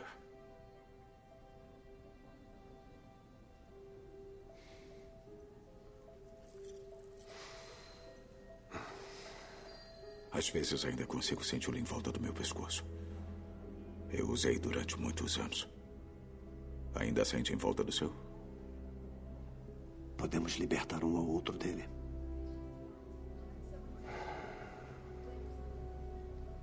Adoram conversar, não é mesmo? Nossos amigos trouxas. Mas a verdade é que sabem fazer uma boa xícara de chá. O que você está fazendo é loucura. É o que dissemos que faríamos. Eu era jovem. Eu estava. Comprometido comigo. Conosco. Não.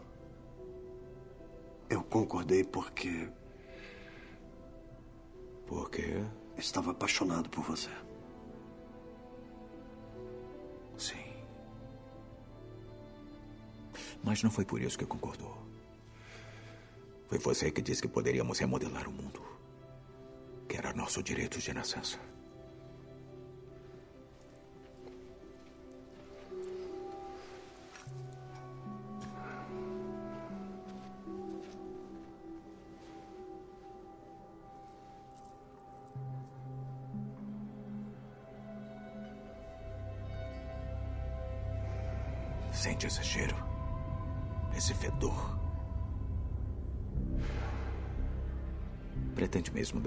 Dar as costas para sua própria gente?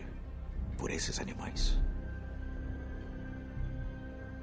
Com ou sem você, vou destruir o mundo deles. E não há nada que possa fazer para impedir.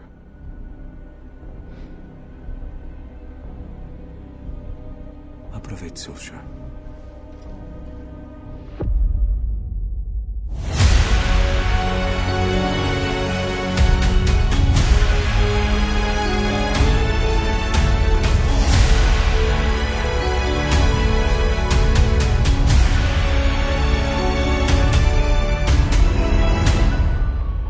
Filme. Veja bem que eles não especificam quem é Dumbledore. Não. Queria só deixar isso registrado, né? Não. Que é- eu achei isso interessante. Depois que eu terminei o filme, eu falei, ah, não é o Dumbledore Dumbledore, é o Dumbledore. Ok, É um Dumbledore. exatamente. É segredos o de um Dumbledore, é Dumbledore, um, né? um Dumbledore. É. isso aí. Pois é. E assim, eu não tenho aqui ainda informações, né, sobre o orçamento e o rendimento do filme, até porque ele saiu há pouco tempo. Chegou recentemente no catálogo da HBO Max, então não tenho 30 informações.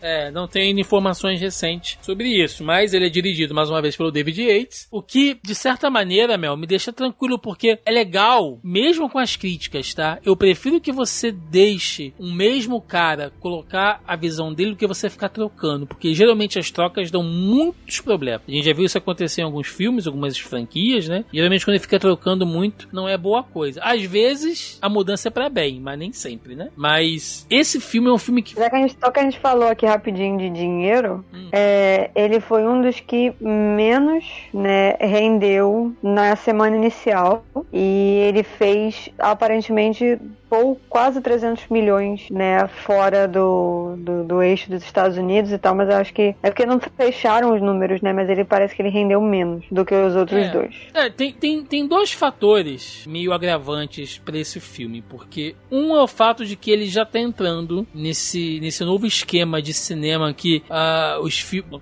questão de pós-pandemia, né? Dos filmes que vão pro cinema, saem, tipo, menos de, sei lá, dois meses, três meses, meu, já estão nos serviços de streaming, né? Então tá sendo muito Uhum. rápido e muita gente tá resolvendo esperar, o que é totalmente legítimo, né? Você já paga o serviço, então se você não tiver com pressa, não tiver na, na ânsia, na ura de assistir, você aguarda e tá tudo bem, né? A gente tá vivendo esse movimento agora, a gente não sabe como isso pode afetar o cinema daqui pra frente, É, mas, mas isso tem é uma outra questão aí também, né? É, e a outra questão que eu tava evitando falar até agora, porque eu, sinceramente, eu já tô meio que de saco cheio de falar sobre isso. A gente gravou um podcast Não, eu tô recentemente de saco cheio, isso. mas a gente pode só comentar Sim. que existe essa outra questão e Que bola é- pra frente. Que é a questão da, substitu- da substituição do Johnny Depp. E isso deu um problema danado, isso afetou, isso continua afetando filmes de pessoas relacionadas a isso. Tanto que o Aquaman 2 até agora não saiu nem trailer, né? E eu não tô falando isso por fato, né, dos ouvintes que conhecem a gente saberem que eu sou fã do personagem, não.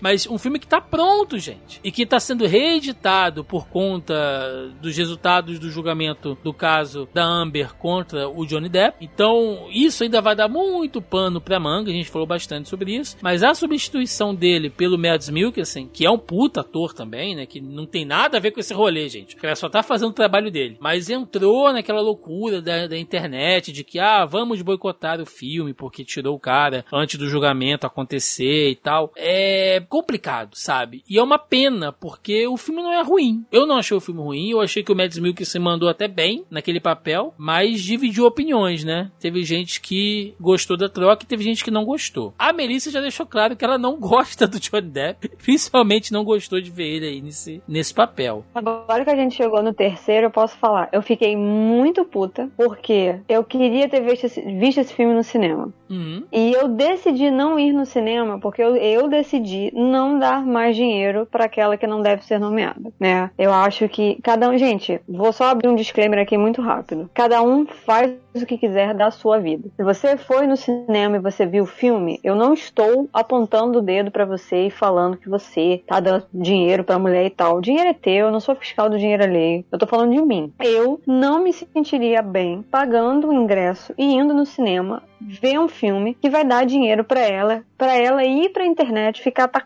pessoas que correm risco de vida, saca? Né? Pessoas trans, pessoas, as pessoas morrem com uma facilidade incrível. Elas são mortas com uma facilidade incrível. Então, assim, eu não sou a favor disso. Então eu não tô afim mais de dar dinheiro pra essa mulher. Eu não vou me desfazer das minhas coisas de Harry Potter, mas eu tampouco vou gastar dinheiro com qualquer coisa que vá para os bolsos dela. Ah, mas tem outras pessoas envolvidas nos filmes, tem os atores, tem a equipe e tal. Eu sei, eu concordo com vocês nesse ponto também. Eu já falei isso outras vezes aqui, mas eu não consigo. Enquanto ela ainda estiver escrevendo o filme, ela vai escrever todos eles, né? Enquanto ela ainda estiver à frente disso, eu não vou dar dinheiro pra ela. Então eu fiquei muito puta, mais do que eu já tô com ela, de que ela me tirou, me tirou esse gosto de ir no cinema para ver uma coisa que eu gosto, saca? Que é uma franquia que eu gosto, livros que eu li, eu tenho mais de uma, de uma versão dos livros, então assim, eu fiquei muito puta, porque eu gostei muito desse filme, eu acho que finalmente eles encontraram o tom, pelo menos o que eu acho, né? O tom que deve ser o filme, o tom que deve ser tratado o filme e tratada a, a história que ela tá se propondo ali, e eu fiquei muito puta com ela por isso. E o Mads Mikkelsen é do caralho, é o outro que pode me dar porrada, é tipo a Paula Carosella, eu não me importo.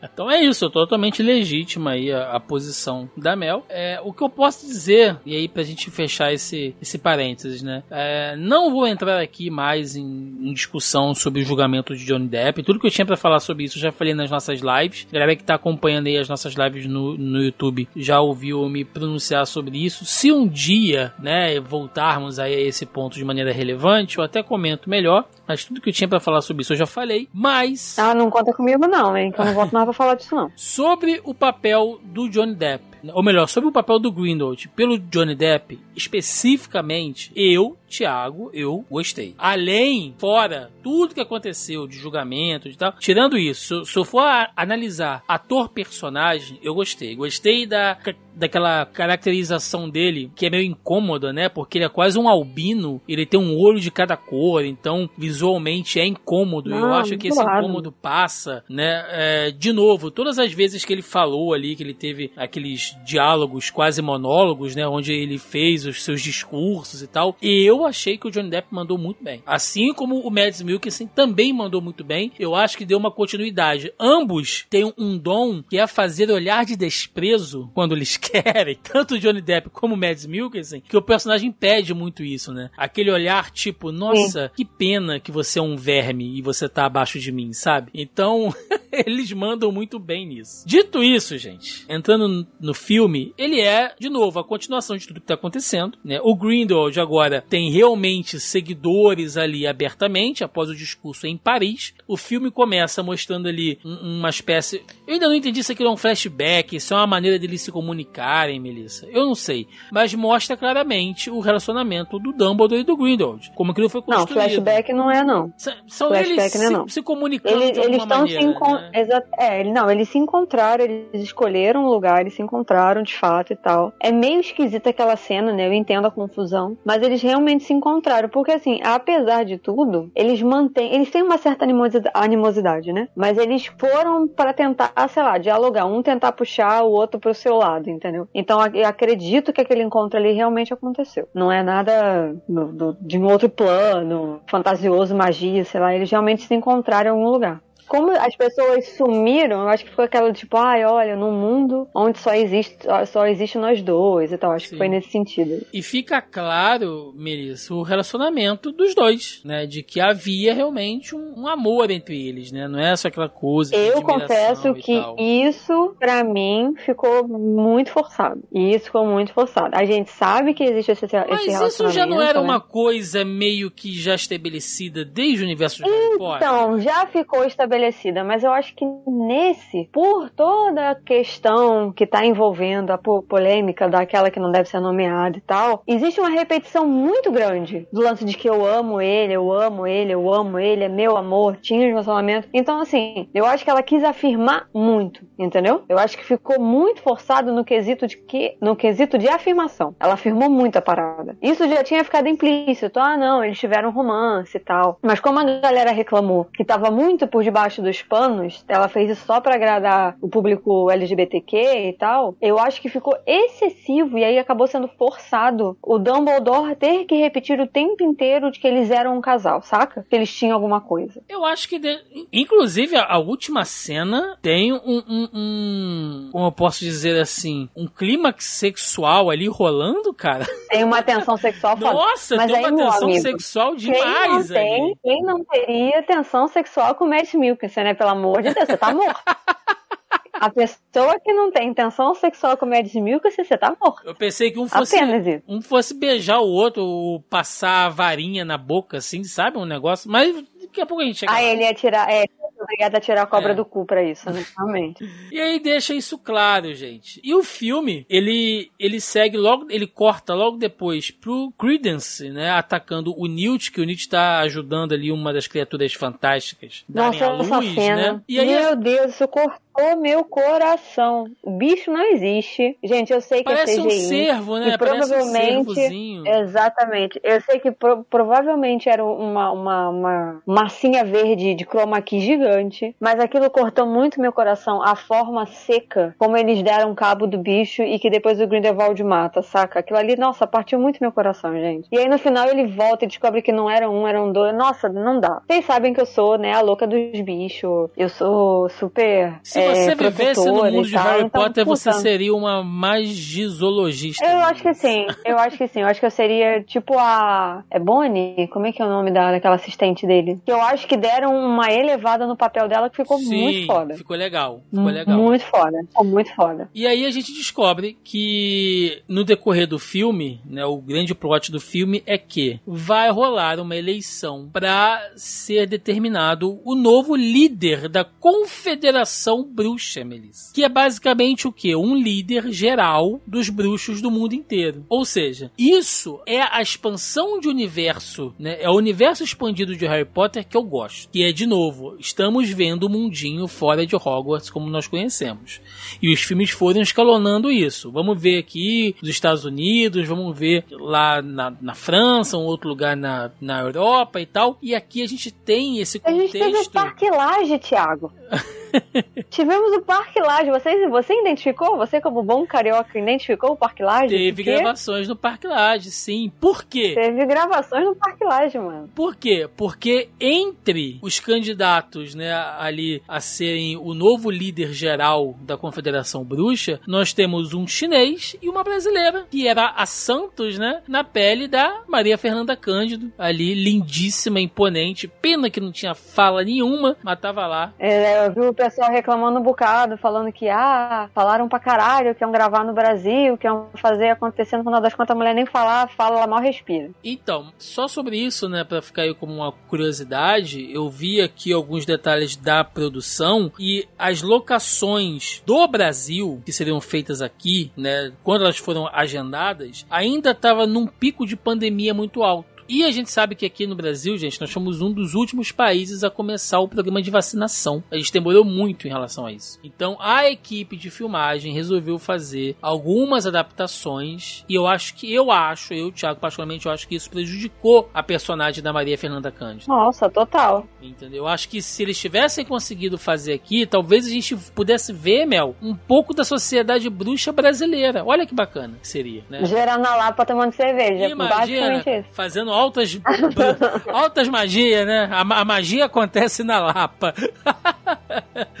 Mas é isso, gente. Então, né, fica aí só por essa curiosidade.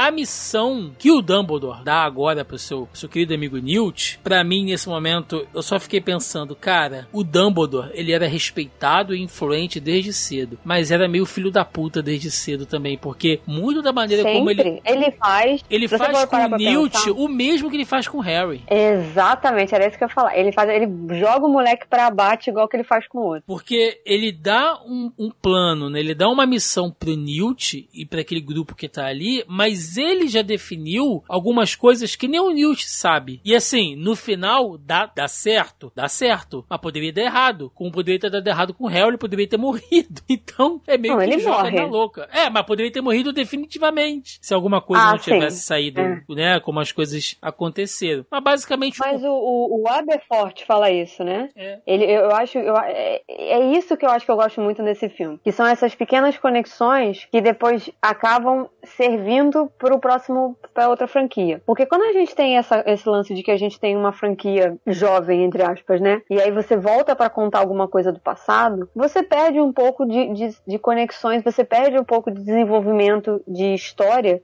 que vai acabar servindo no futuro. Então eu acho que isso é um desafio muito maior você fazer o, o processo ao contrário, que é o que está sendo feito nessa, nessa saga nova do, dos Animais Fantásticos, né? Então eu acho assim, é, o Aberforth tem uma conversa breve ali com o Newt, que é muito similar a uma conversa que ele tem com o Harry, né? De tipo falar, ah, você segue meu irmão cegamente e tal. Você não faz ideia das coisas que ele é capaz, não sei o quê. E que aí começou aqui, começa naquele momento com o Newt. Então é naquele momento que o Aberforth se liga em como que o irmão dele trata os, os alunos. E que aquilo acaba refletindo depois, no futuro, com uma conversa que ele tem com o Harry. Porque ele já sabe como é que o irmão dele vai agir no, nesse determinado cenário, né? Ele já tem essa informação. Então eu acho isso muito interessante. Sim. A maneira como eles construiu isso. E que é difícil. Por isso que eu acho que no ponto de roteiro, que é uma coisa que eu foco muito aqui nos podcasts, quando a gente fala de cinema, séries e tal, é, é isso. Eu acho que esse roteiro foi muito mais é, maduro, muito mais certinho, ainda que ele tenha falhas, obviamente, ele não é perfeito, né? É, mas eu acho que ele finalmente encontrou o tom. Agora ele conseguiu achar o tom da história e o, caminho que ele tem que seguir. Sim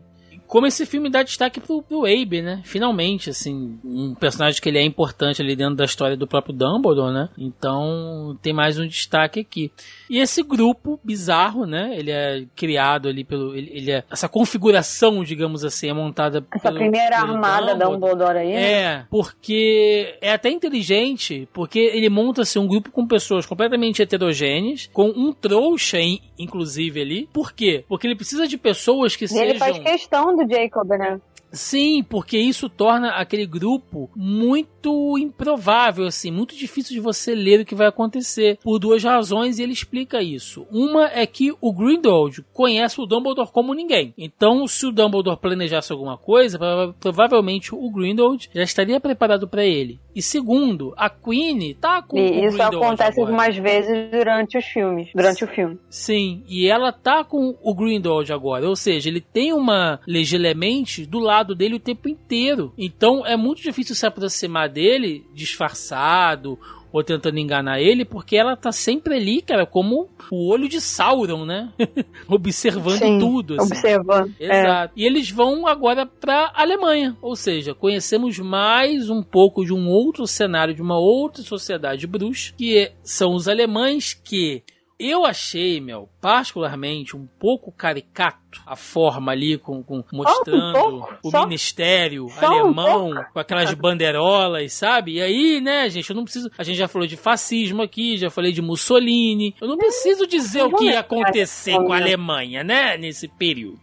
Não preciso verbalizar. Mas quando mostrou ali a cena dos, dos, dos bruxos alemães, né, todos ali encarreirados, né, naquela formação, todo mundo com aquelas roupas sóbrias de gola alta, né, com aqueles, com aqueles cabelinhos engomados, falei, mano, que feio isso, sabe? Porque É. eu entendo que existe um, um, um teor aqui pra passar de que olha quem é o aliado, né? Porque o Vogel, que até então ele é o líder geral da Confederação Bruxa, que vai passar o bastão pro, pro próximo, é ele é quem tá gerenciando essas eleições, né? Ele é quem tá gerenciando ali quem vai E assumir. pra quem não, não, não se ligou, né? med O, o Vogel é o ator que faz o pai do, do Milkesen, né? É o Milkesen, o, ca- o, em Dark. Galera que acompanha o Dark é na Uhum. Netflix. Ele é o pai do, do Michael, né? Que, que, do Mickey, né? Que some lá e tal. Então, assim, uma coisa que eu tenho visto é, desde que eu comecei a estudar lance de representações sociais, do Moscou Psi, porque eu tive que usar isso no meu TCC, e eu prometo que eu não vou chatear vocês com esse assunto, né? É, Mais mas que eu já falei de política uma- aqui, Melissa, você pode falar à vontade. É, mas existe uma hegemonização, né, é, que parte dos estadunidenses quando eles vão fazer representações de outros países, né, de outros povos. É, a gente vai entrar nessa seara quando a gente gravar o nosso podcast falando de Stranger Things, né? É, tem algumas coisas aí pra gente falar em relação aos comunistas e à Rússia, mas isso fica muito claro na maneira como é, eles vendem a figura alemã, né? O cinema é, estadunidense vende a figura alemã é, pré-segunda guerra mundial de uma maneira extremamente caricata, né? E, de que eles vendem e as pessoas acham que é aquilo ali. Então, assim, essa hegemonização, essa é, representação ideológica estadunidense não necessariamente reflete a sociedade como era na época, entendeu? Eles pegaram uma parada e fizeram uma mega caracterização em cima daquilo e transformaram como se fosse uma verdade. Então, assim, é feio. Mas fica pior quando a gente entende isso do ponto de vista deles, entendeu? Quando você estuda e, e como é um cinema massificado, é uma indústria, Hollywood é uma indústria extremamente massificada, é, é bom você começar a identificar esses pontos do tipo, porra, erraram a mão aí, né? Da mesma maneira como a galera da, da personagem da, da Maria Fernanda Cândido parece um carnaval, que é um outro rolê extremamente caricato, né? Que é uma coisa que é um, é, é uma, é um elemento comum dentro da representação social do brasileiro, que é você identificar com carnaval ou futebol. Como eles não poderiam Faltou colocar só uma uma arara de no cada um, dela. Tinha que ter um, uma arara no Faltou, ombro. é, faltou isso, entendeu? Porque virou basicamente um, uma- um carnaval, virou um desfile. Então, assim, é feio, é caricato. Essa ah, ok, é a maneira deles de. Exatamente, é a maneira deles de representar e tal, mas, mano, já chegou da hora, né, dessa, Porque de- de- é- dessa parada caricata. Eles conseguem fazer o rolê melhor. E é desproporcional, meu, porque vamos lá, né? Total, O total. cenário mágico norte-americano tem ali um pouco de gente pobre, porque a gente tá passando pela crise dos anos 20, mas tem aquela coisa do cenário meio CIA, né? Meio burocrático. Aí vem ah, o cenário inglês, é aquela coisa meio rebuscada, meio aristocrática. Aí vem o francês, Não, são vê os que o cenário deles é limpo. É. O cenário deles é correto. Sim, é tudo organizado, e tal. né? Então, assim, organizado. E aí, os estadunidenses, eles são altos, eles são bagunçados. Os alemães, eles são austeros, são, são, são rígidos. Tanto que o, o, o cenário inteiro é tipo mármore preto, Sim. Ou cinza, ou grafite. E aí, o brasileiro é bagunça. Os, próprios, os pobres dos chineses quase não, não aparecem, então a gente não tem como falar muito da caracterização deles, mas eu acredito que se tivesse também seria Ia ser uma favela ou uma selva. Ia ser uma favela numa é, uma então selva, assim, assim. mano, saca? Beleza, a gente tá falando de um período histórico, né? Já é 1930 e alguma coisa, se eu não me engano, acho que 32 ou 33, eu não lembro exatamente, né? A gente já avançou um pouco assim no tempo, mas, mano, é, já passou, né? Porque, porque dá a ideia, Mel, de que toda a sociedade bruxa alemã é aquilo ali. E não só o, Vogel e, e- e os asseclas dele, entendeu?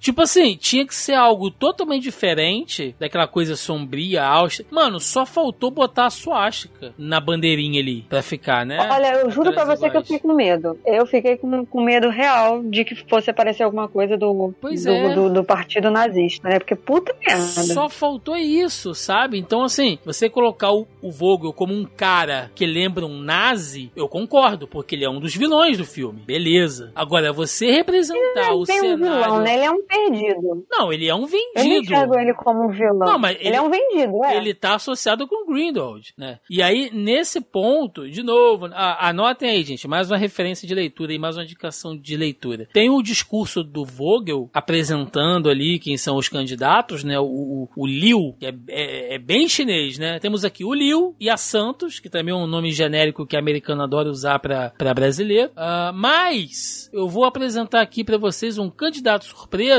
que é o Grindelwald. E aí todo mundo fica chocado, o que é isso? O cara tá sendo procurado e tal. E ele fala, não, a gente fez uma investigação Não, não aqui. só isso. É, é isso que eu falar. Eles fazem É. uma investigação Ele, ligeiríssima. ele diz que faz, eles né? absolvem ele, é, eles absolvem ele de todos os crimes pra tornar ele um candidato legível e tal, Sim. porque ele tá escolhendo o, o caminho mais fácil, Sim. né? E Tanto aí- que a- aquela, aquela informação que o Newt passa pra ele, ele falou, o Dumbledore te mandou um recado, Pra você ele falou o você não ir pelo caminho mais fácil, pra você fazer o correto. E o que, que ele faz? Ele escolhe o caminho mais fácil. É mais fácil você ficar do lado do maluco que é psicopata, né? Sim. E aí, eu só quero puxar aqui um pequeno ponto, né, para esse discurso do Vogel quando ele começa a falar, que é o seguinte: ele cita, né, não, porque temos aqui dois candidatos, cada um com seu posicionamento e tudo mais e tal, mas nós, né, como somos bruxos aqui, que ouvimos todas as vozes, né, somos democratas,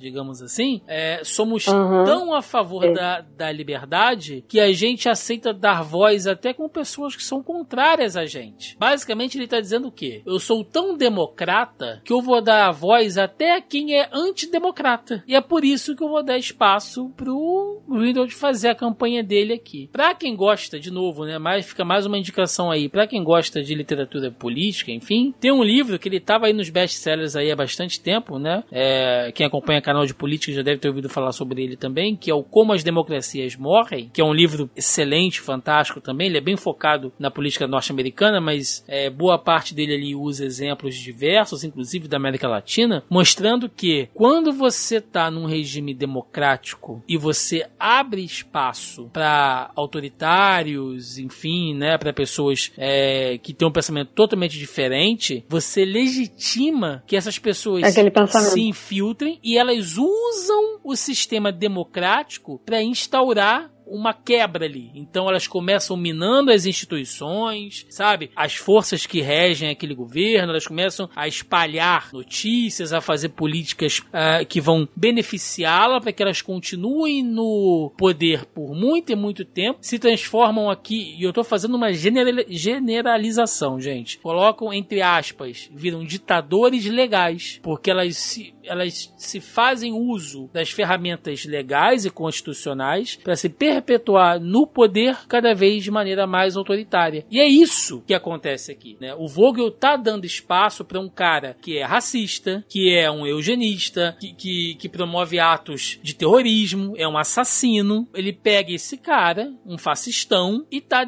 colocando ele em pé de igualdade com outros candidatos ali que estão em outro ponto. Então, tipo assim, é como se alguém alguém chegasse ali e falasse. Que são ficha limpa, né? Não. É tipo assim, Mel, como alguém falasse assim, aí, mas não pode polarizar, sabe? Tem que ter aqui um outro método, né? Ou então, ah, eles são todos iguais, é tudo político. Não, mano. Por mais que você não goste de um ou outro, você tem que saber assim, esse cara aqui tem todos os defeitos do mundo. Pelo menos ele joga dentro das regras do jogo. Não é igual esse arrombado aqui, que depois né? a gente vai, vai ver tá que querendo quando... promover uma guerra. É, cara, quando acontece lá no, no, no, final que ele é quase eleito, o primeiro discurso dele de posse, vamos fazer uma guerra, e ele começa a torturar um ser humano na frente de todo mundo, cara. É, ele se revela. Exato, assim. Quer conhecer um homem, dê poder a ele, né? E isso funciona tanto para mais e não mais. E aí começa toda essa loucura, porque uh, o Grindelwald está cada vez mais próximo de ir ao poder, o Dumbledore junta ali os aliados dele, e aí a gente tem mais um pouco da,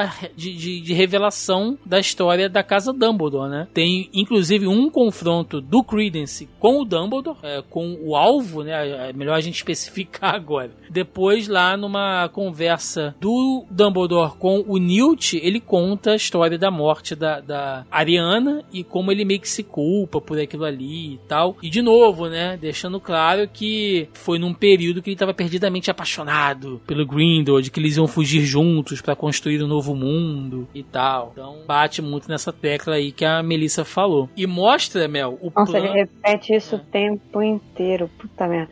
Uma outra coisa que eu achei bom também nessa parte, que eu acho que na parte que ele tá falando, que ele tem que derrotar e tal, é, eu acho que os efeitos desse filme melhoraram muito. Tem algumas partes que ficaram meio toscas, mas são bem poucas em comparação aos outros, principalmente em comparação ao segundo, né, no quesito de dos efeitos gráficos, os efeitos gráficos, não, perdão, dos efeitos especiais, mas aquela cena do negócio no, no braço dele, que ele tá pensando em matar e o troço já tá meio que estrangulando ele, eu achei aquilo ali muito bem feito, muito, muito bom, bem feito mesmo. É, muito bom, muito bom. E a gente descobre qual é o plano do Grindelwald, né, que ele tá usando o Tilin, que é aquele bichinho lá que a Mel ficou com, com dó quando a mãe dele morreu no início do ah, filme. Fala, você, fala que você não ficou com dó fiquei, do bichinho também, fiquei, né? Mó dó né, o bichinho morrendo. E o Grindelwald de mata o bicho de novo, né? Ele pega o bicho e ele, mata o bicho. Ele transforma, mata para poder pegar a visão lá, né? Pra ele poder ter a, o poder do animal renasce, né? Revive o bicho para depois matar o bicho de novo. Sim, ele transforma o bicho meio que num zumbi ali pra. É, no morto-vivo, é, total morto-vivo. Pra legitimar ele ali, pra ele ser eleito, né? Mas aí, de novo, a gente volta naquela coisa que ah, eu citei anteriormente, que o Dumbledore tem os próprios planos dele, então ele já sabendo que tudo poderia dar, dar errado, ele escondeu por conta própria lá, com a ajuda da assistente do Newt, ele esconde lá o outro bichinho gêmeo, que acaba colocando... Eu achei isso daí, eu achei uma ótima sacada do, do roteiro. Saca, sacada, eu falei saca depois, né? Porque naquela cena que eles estão dividindo as maletas e o, e o Jacob vai naquela maleta específica e ele meio que sinaliza do tipo, não, não vai nessa. Ele induz o Newt, porque ele sabe que o Newt seria o alvo principal. Uhum. Então ele induz o Newt a pegar aquela maleta, sendo que a assistente dele sabia qual era a maleta correta, né? Ela era a única que sabia do rolê todo. Então, assim, eu achei muito é, esse lance todo. E outra coisa, isso mostra também é, por que, que o Dumbledore foi escolhido, né? Como o, no final das contas ele acaba sendo escolhido como o melhor ou a melhor pessoa, né? Porque a gente não falou aqui, mas a profecia desse bicho quer dizer que é, os antigos diziam, né, os antigos bruxos diziam que para quem esse animal se curvasse seria o próximo a comandar o mundo bruxo, né? Botando em, em palavras simples assim. Não, é isso. E é ele isso. acaba se curvando, é, e ele acaba se curvando ao Dumbledore, como o Dumbledore ser a melhor pessoa. O que ajuda a agravar a, a rixa entre o Grindelwald e ele, Você né? vê o desprezo É, mas- na cara do Mads Mikkelsen. É, assim, né? Tipo, ele fica, ele fica com muito ódio né, naquele momento. E aí, uma coisa que é, que é interessante a gente observar é a maneira como ele trabalha o conteúdo das maletas. Né? É, você vê que a maleta daquela professora, né? Que eu esqueci o nome dela agora. Como é que é o nome dela? É Phyllis? Não. Ah, esqueci. Que ela também é professora de Hogwarts, né? É, e que ela acaba entrando no lugar da Tina. Eulali. Por uma questão. Qual é o nome? Eulali. Eulali Hicks. Hicks, é isso, Hicks, eu tava tentando lembrar de Hicks. É, o, a maleta dela, quando eles abrem, tá cheia de livro, né? Porque ela é professora, ela é estudiosa e tal. A maleta do Teseus são os itens de quadribol, né? É, é- é o, pomo, é o pomo de ouro, são os, a- a- as bolas, né? Então, assim, é muito interessante. A do, do Jacob começa a sair um monte de donut, doce de padaria, né? Então, a forma como ele mostra, como ele conhece os personagens, é com o conteúdo da mala, né? Sim. E a personagem da Hicks é uma coisa que eu acho interessante, já que a gente falou de questões é, chatas aqui, mas a, a atriz que faz a personagem da Tina Goldstein, ela foi abertamente contra todas as falas da autora é, desde o momento que a autora começou a se pronunciar, né? E por conta disso, ela teve grande parte das cenas dela no filme cortada, porque ela falou abertamente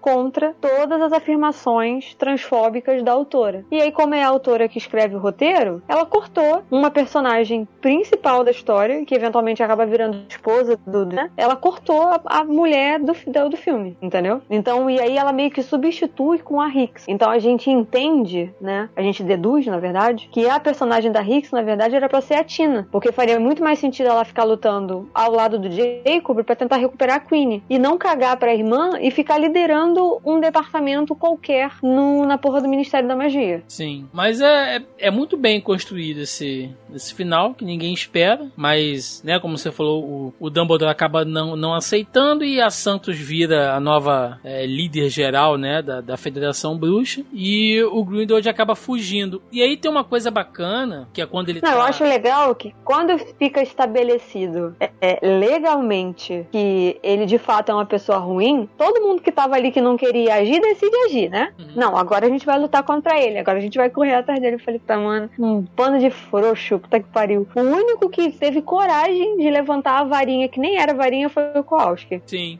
E aí, antes da gente ir pro final, é, temos o desfecho também do nosso querido Credence, né? Do Ezra Miller, que tá morrendo. Finalmente, né? Ele tá sofrendo os efeitos de ser um obscuros, inclusive é o ele. Thiago comemorando a morte do cara, falando, finalmente ele É, tá morrendo. Não, finalmente, porque já era pra ele ter morrido na ordem natural das coisas, né? É, tanto é que a Fênix fica com ele o tempo inteiro, porque a Fênix ela consegue é, identificar, né? Quando ah, eles estão perto da morte, enfim. Inclusive ele é quem revela. Nossa, do nada aparece a Fênix também, né? Puta merda. Não, é, porque não é exatamente do nada. É. Porque a gente. Não, é do nada. De- Não, porque a, A, gente, gente, sabe que tá descobre- relacionado à família, mas ela aparece muito do nada. Não, porque a gente descobre que o, que o Abefor e o Creedence, no caso o Aurélio, eles estão se comunicando já através do- dos espelhos e tal. Então, quando o Abefor vai pra lá, o Aurélio sabe. Tanto que é ele quem explana todo o plano, né? Ele que é o X9. É ele que fala, ó, esse, esse bicho aí tá morto, cara. O Grindel já armou a porra É. toda, né? Ele faz isso. E o Grindelwald, né, quando vê que deu tudo errado e que ele ataca Aurélio pra poder O matar, Aurélio, Credence, o Ezra Miller, enfim, o Obscuros, né, tem tantos nomes. É.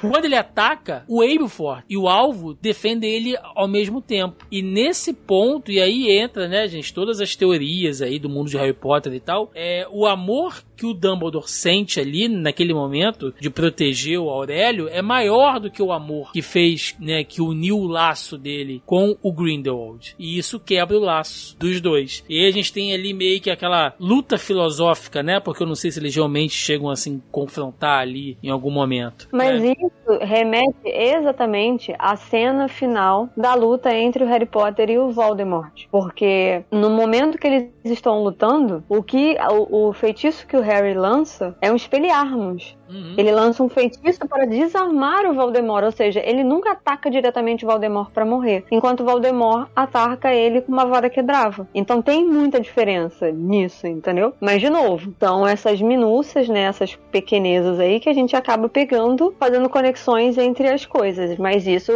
o, Dumbledore já não estava mais vivo para explicar, né, para ele lá na frente. Sim. Nesse momento da luta dele contra o Voldemort, é isso que eu tô, é isso que eu tô me referindo. E aí- ele não estava mais vivo. E aí tem toda aquela tensão sexual ali no final entre os dois, né? Porque é, é muito. Nossa, já falei de novo. É muito. Você não tem tensão sexual, comédias mil, que assim, algo de errado você tem. E o filme termina ali com o Grindelwald fazendo o seu sua fala, né, antes de, de fugir. E é muito emblemático, Mel, porque nesse ponto, assim, acho que define muito do, do que é o personagem, né? Porque ele vira, assim, ele olha ali para aquelas pessoas que estão ali ele fala: Eu nunca fui seu inimigo e nem serei. Tipo, isso é o que torna o Grindelwald tão perigoso, Porque né? não é com Ele- elas. ele- Exatamente, é ele porque não é contra elas que ele naquilo. quer lutar. né? Ele acredita naquela merda que ele, que ele propaga. Ele não tá usando aquilo pra ser, pra dominar o, o mundo, né?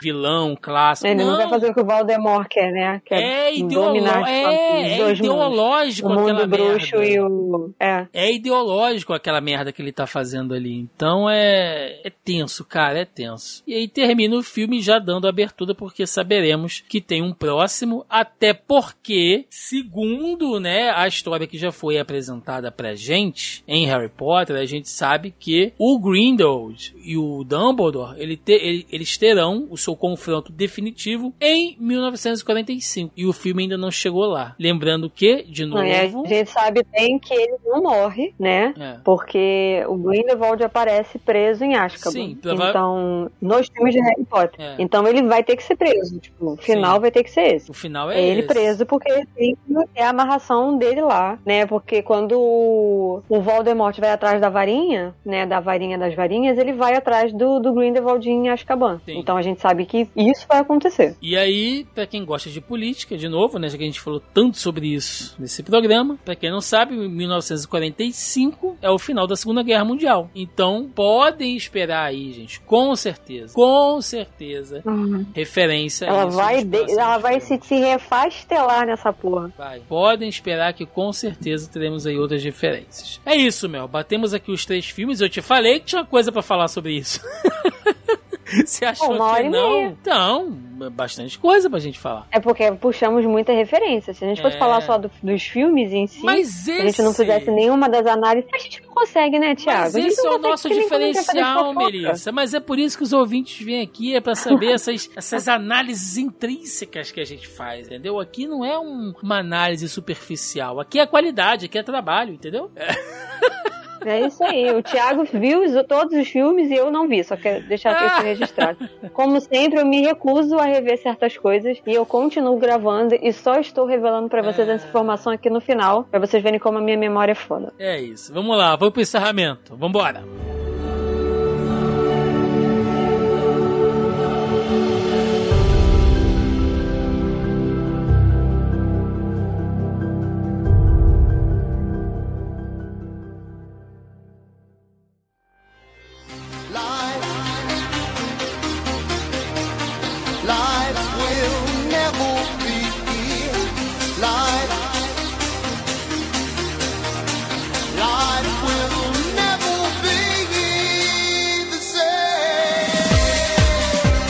Final de mais um Zoneando Podcast, onde batemos aqui a trilogia Animais Fantásticos, com muita alegoria política, análises é, Comportamental, comportamental emocional.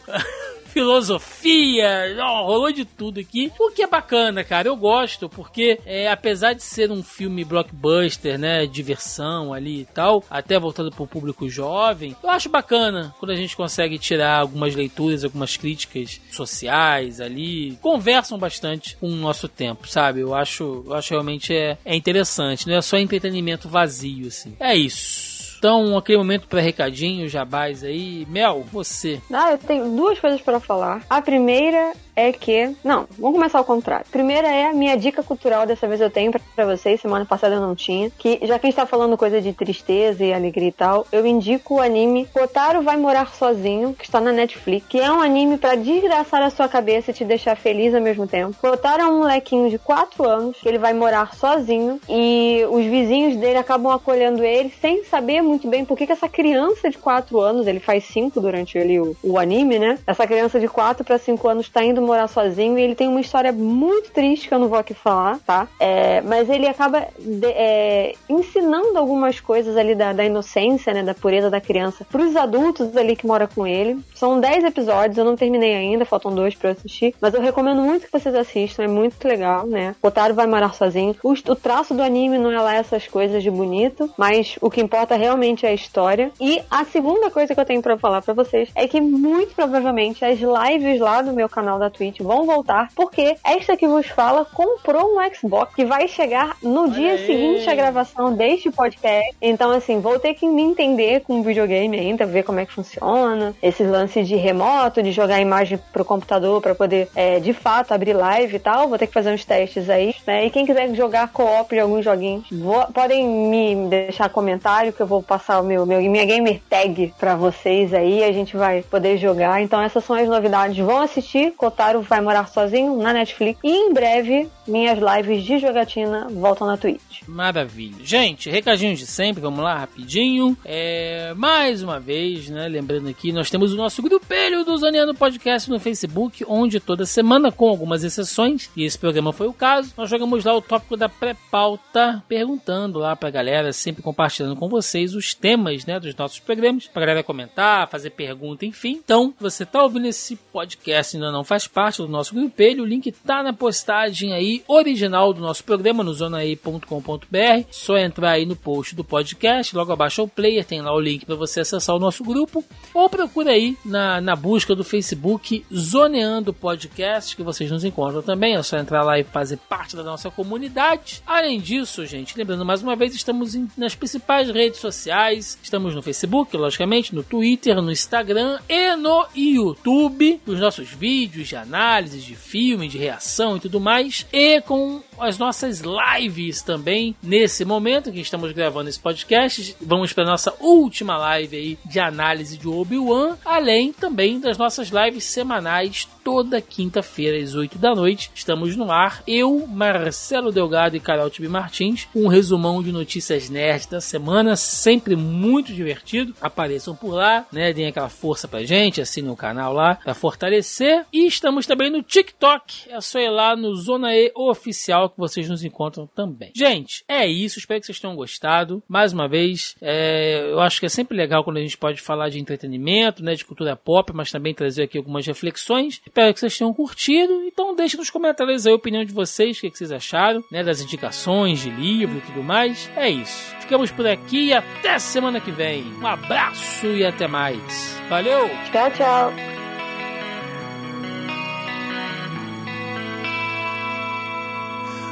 Home again. I won the war, and now I am behind your door. I tried so hard to obey the law and see the meaning of this all. Remember me before the war. I'm the man who lived next door. Long ago. As you can see, when you look at me, I'm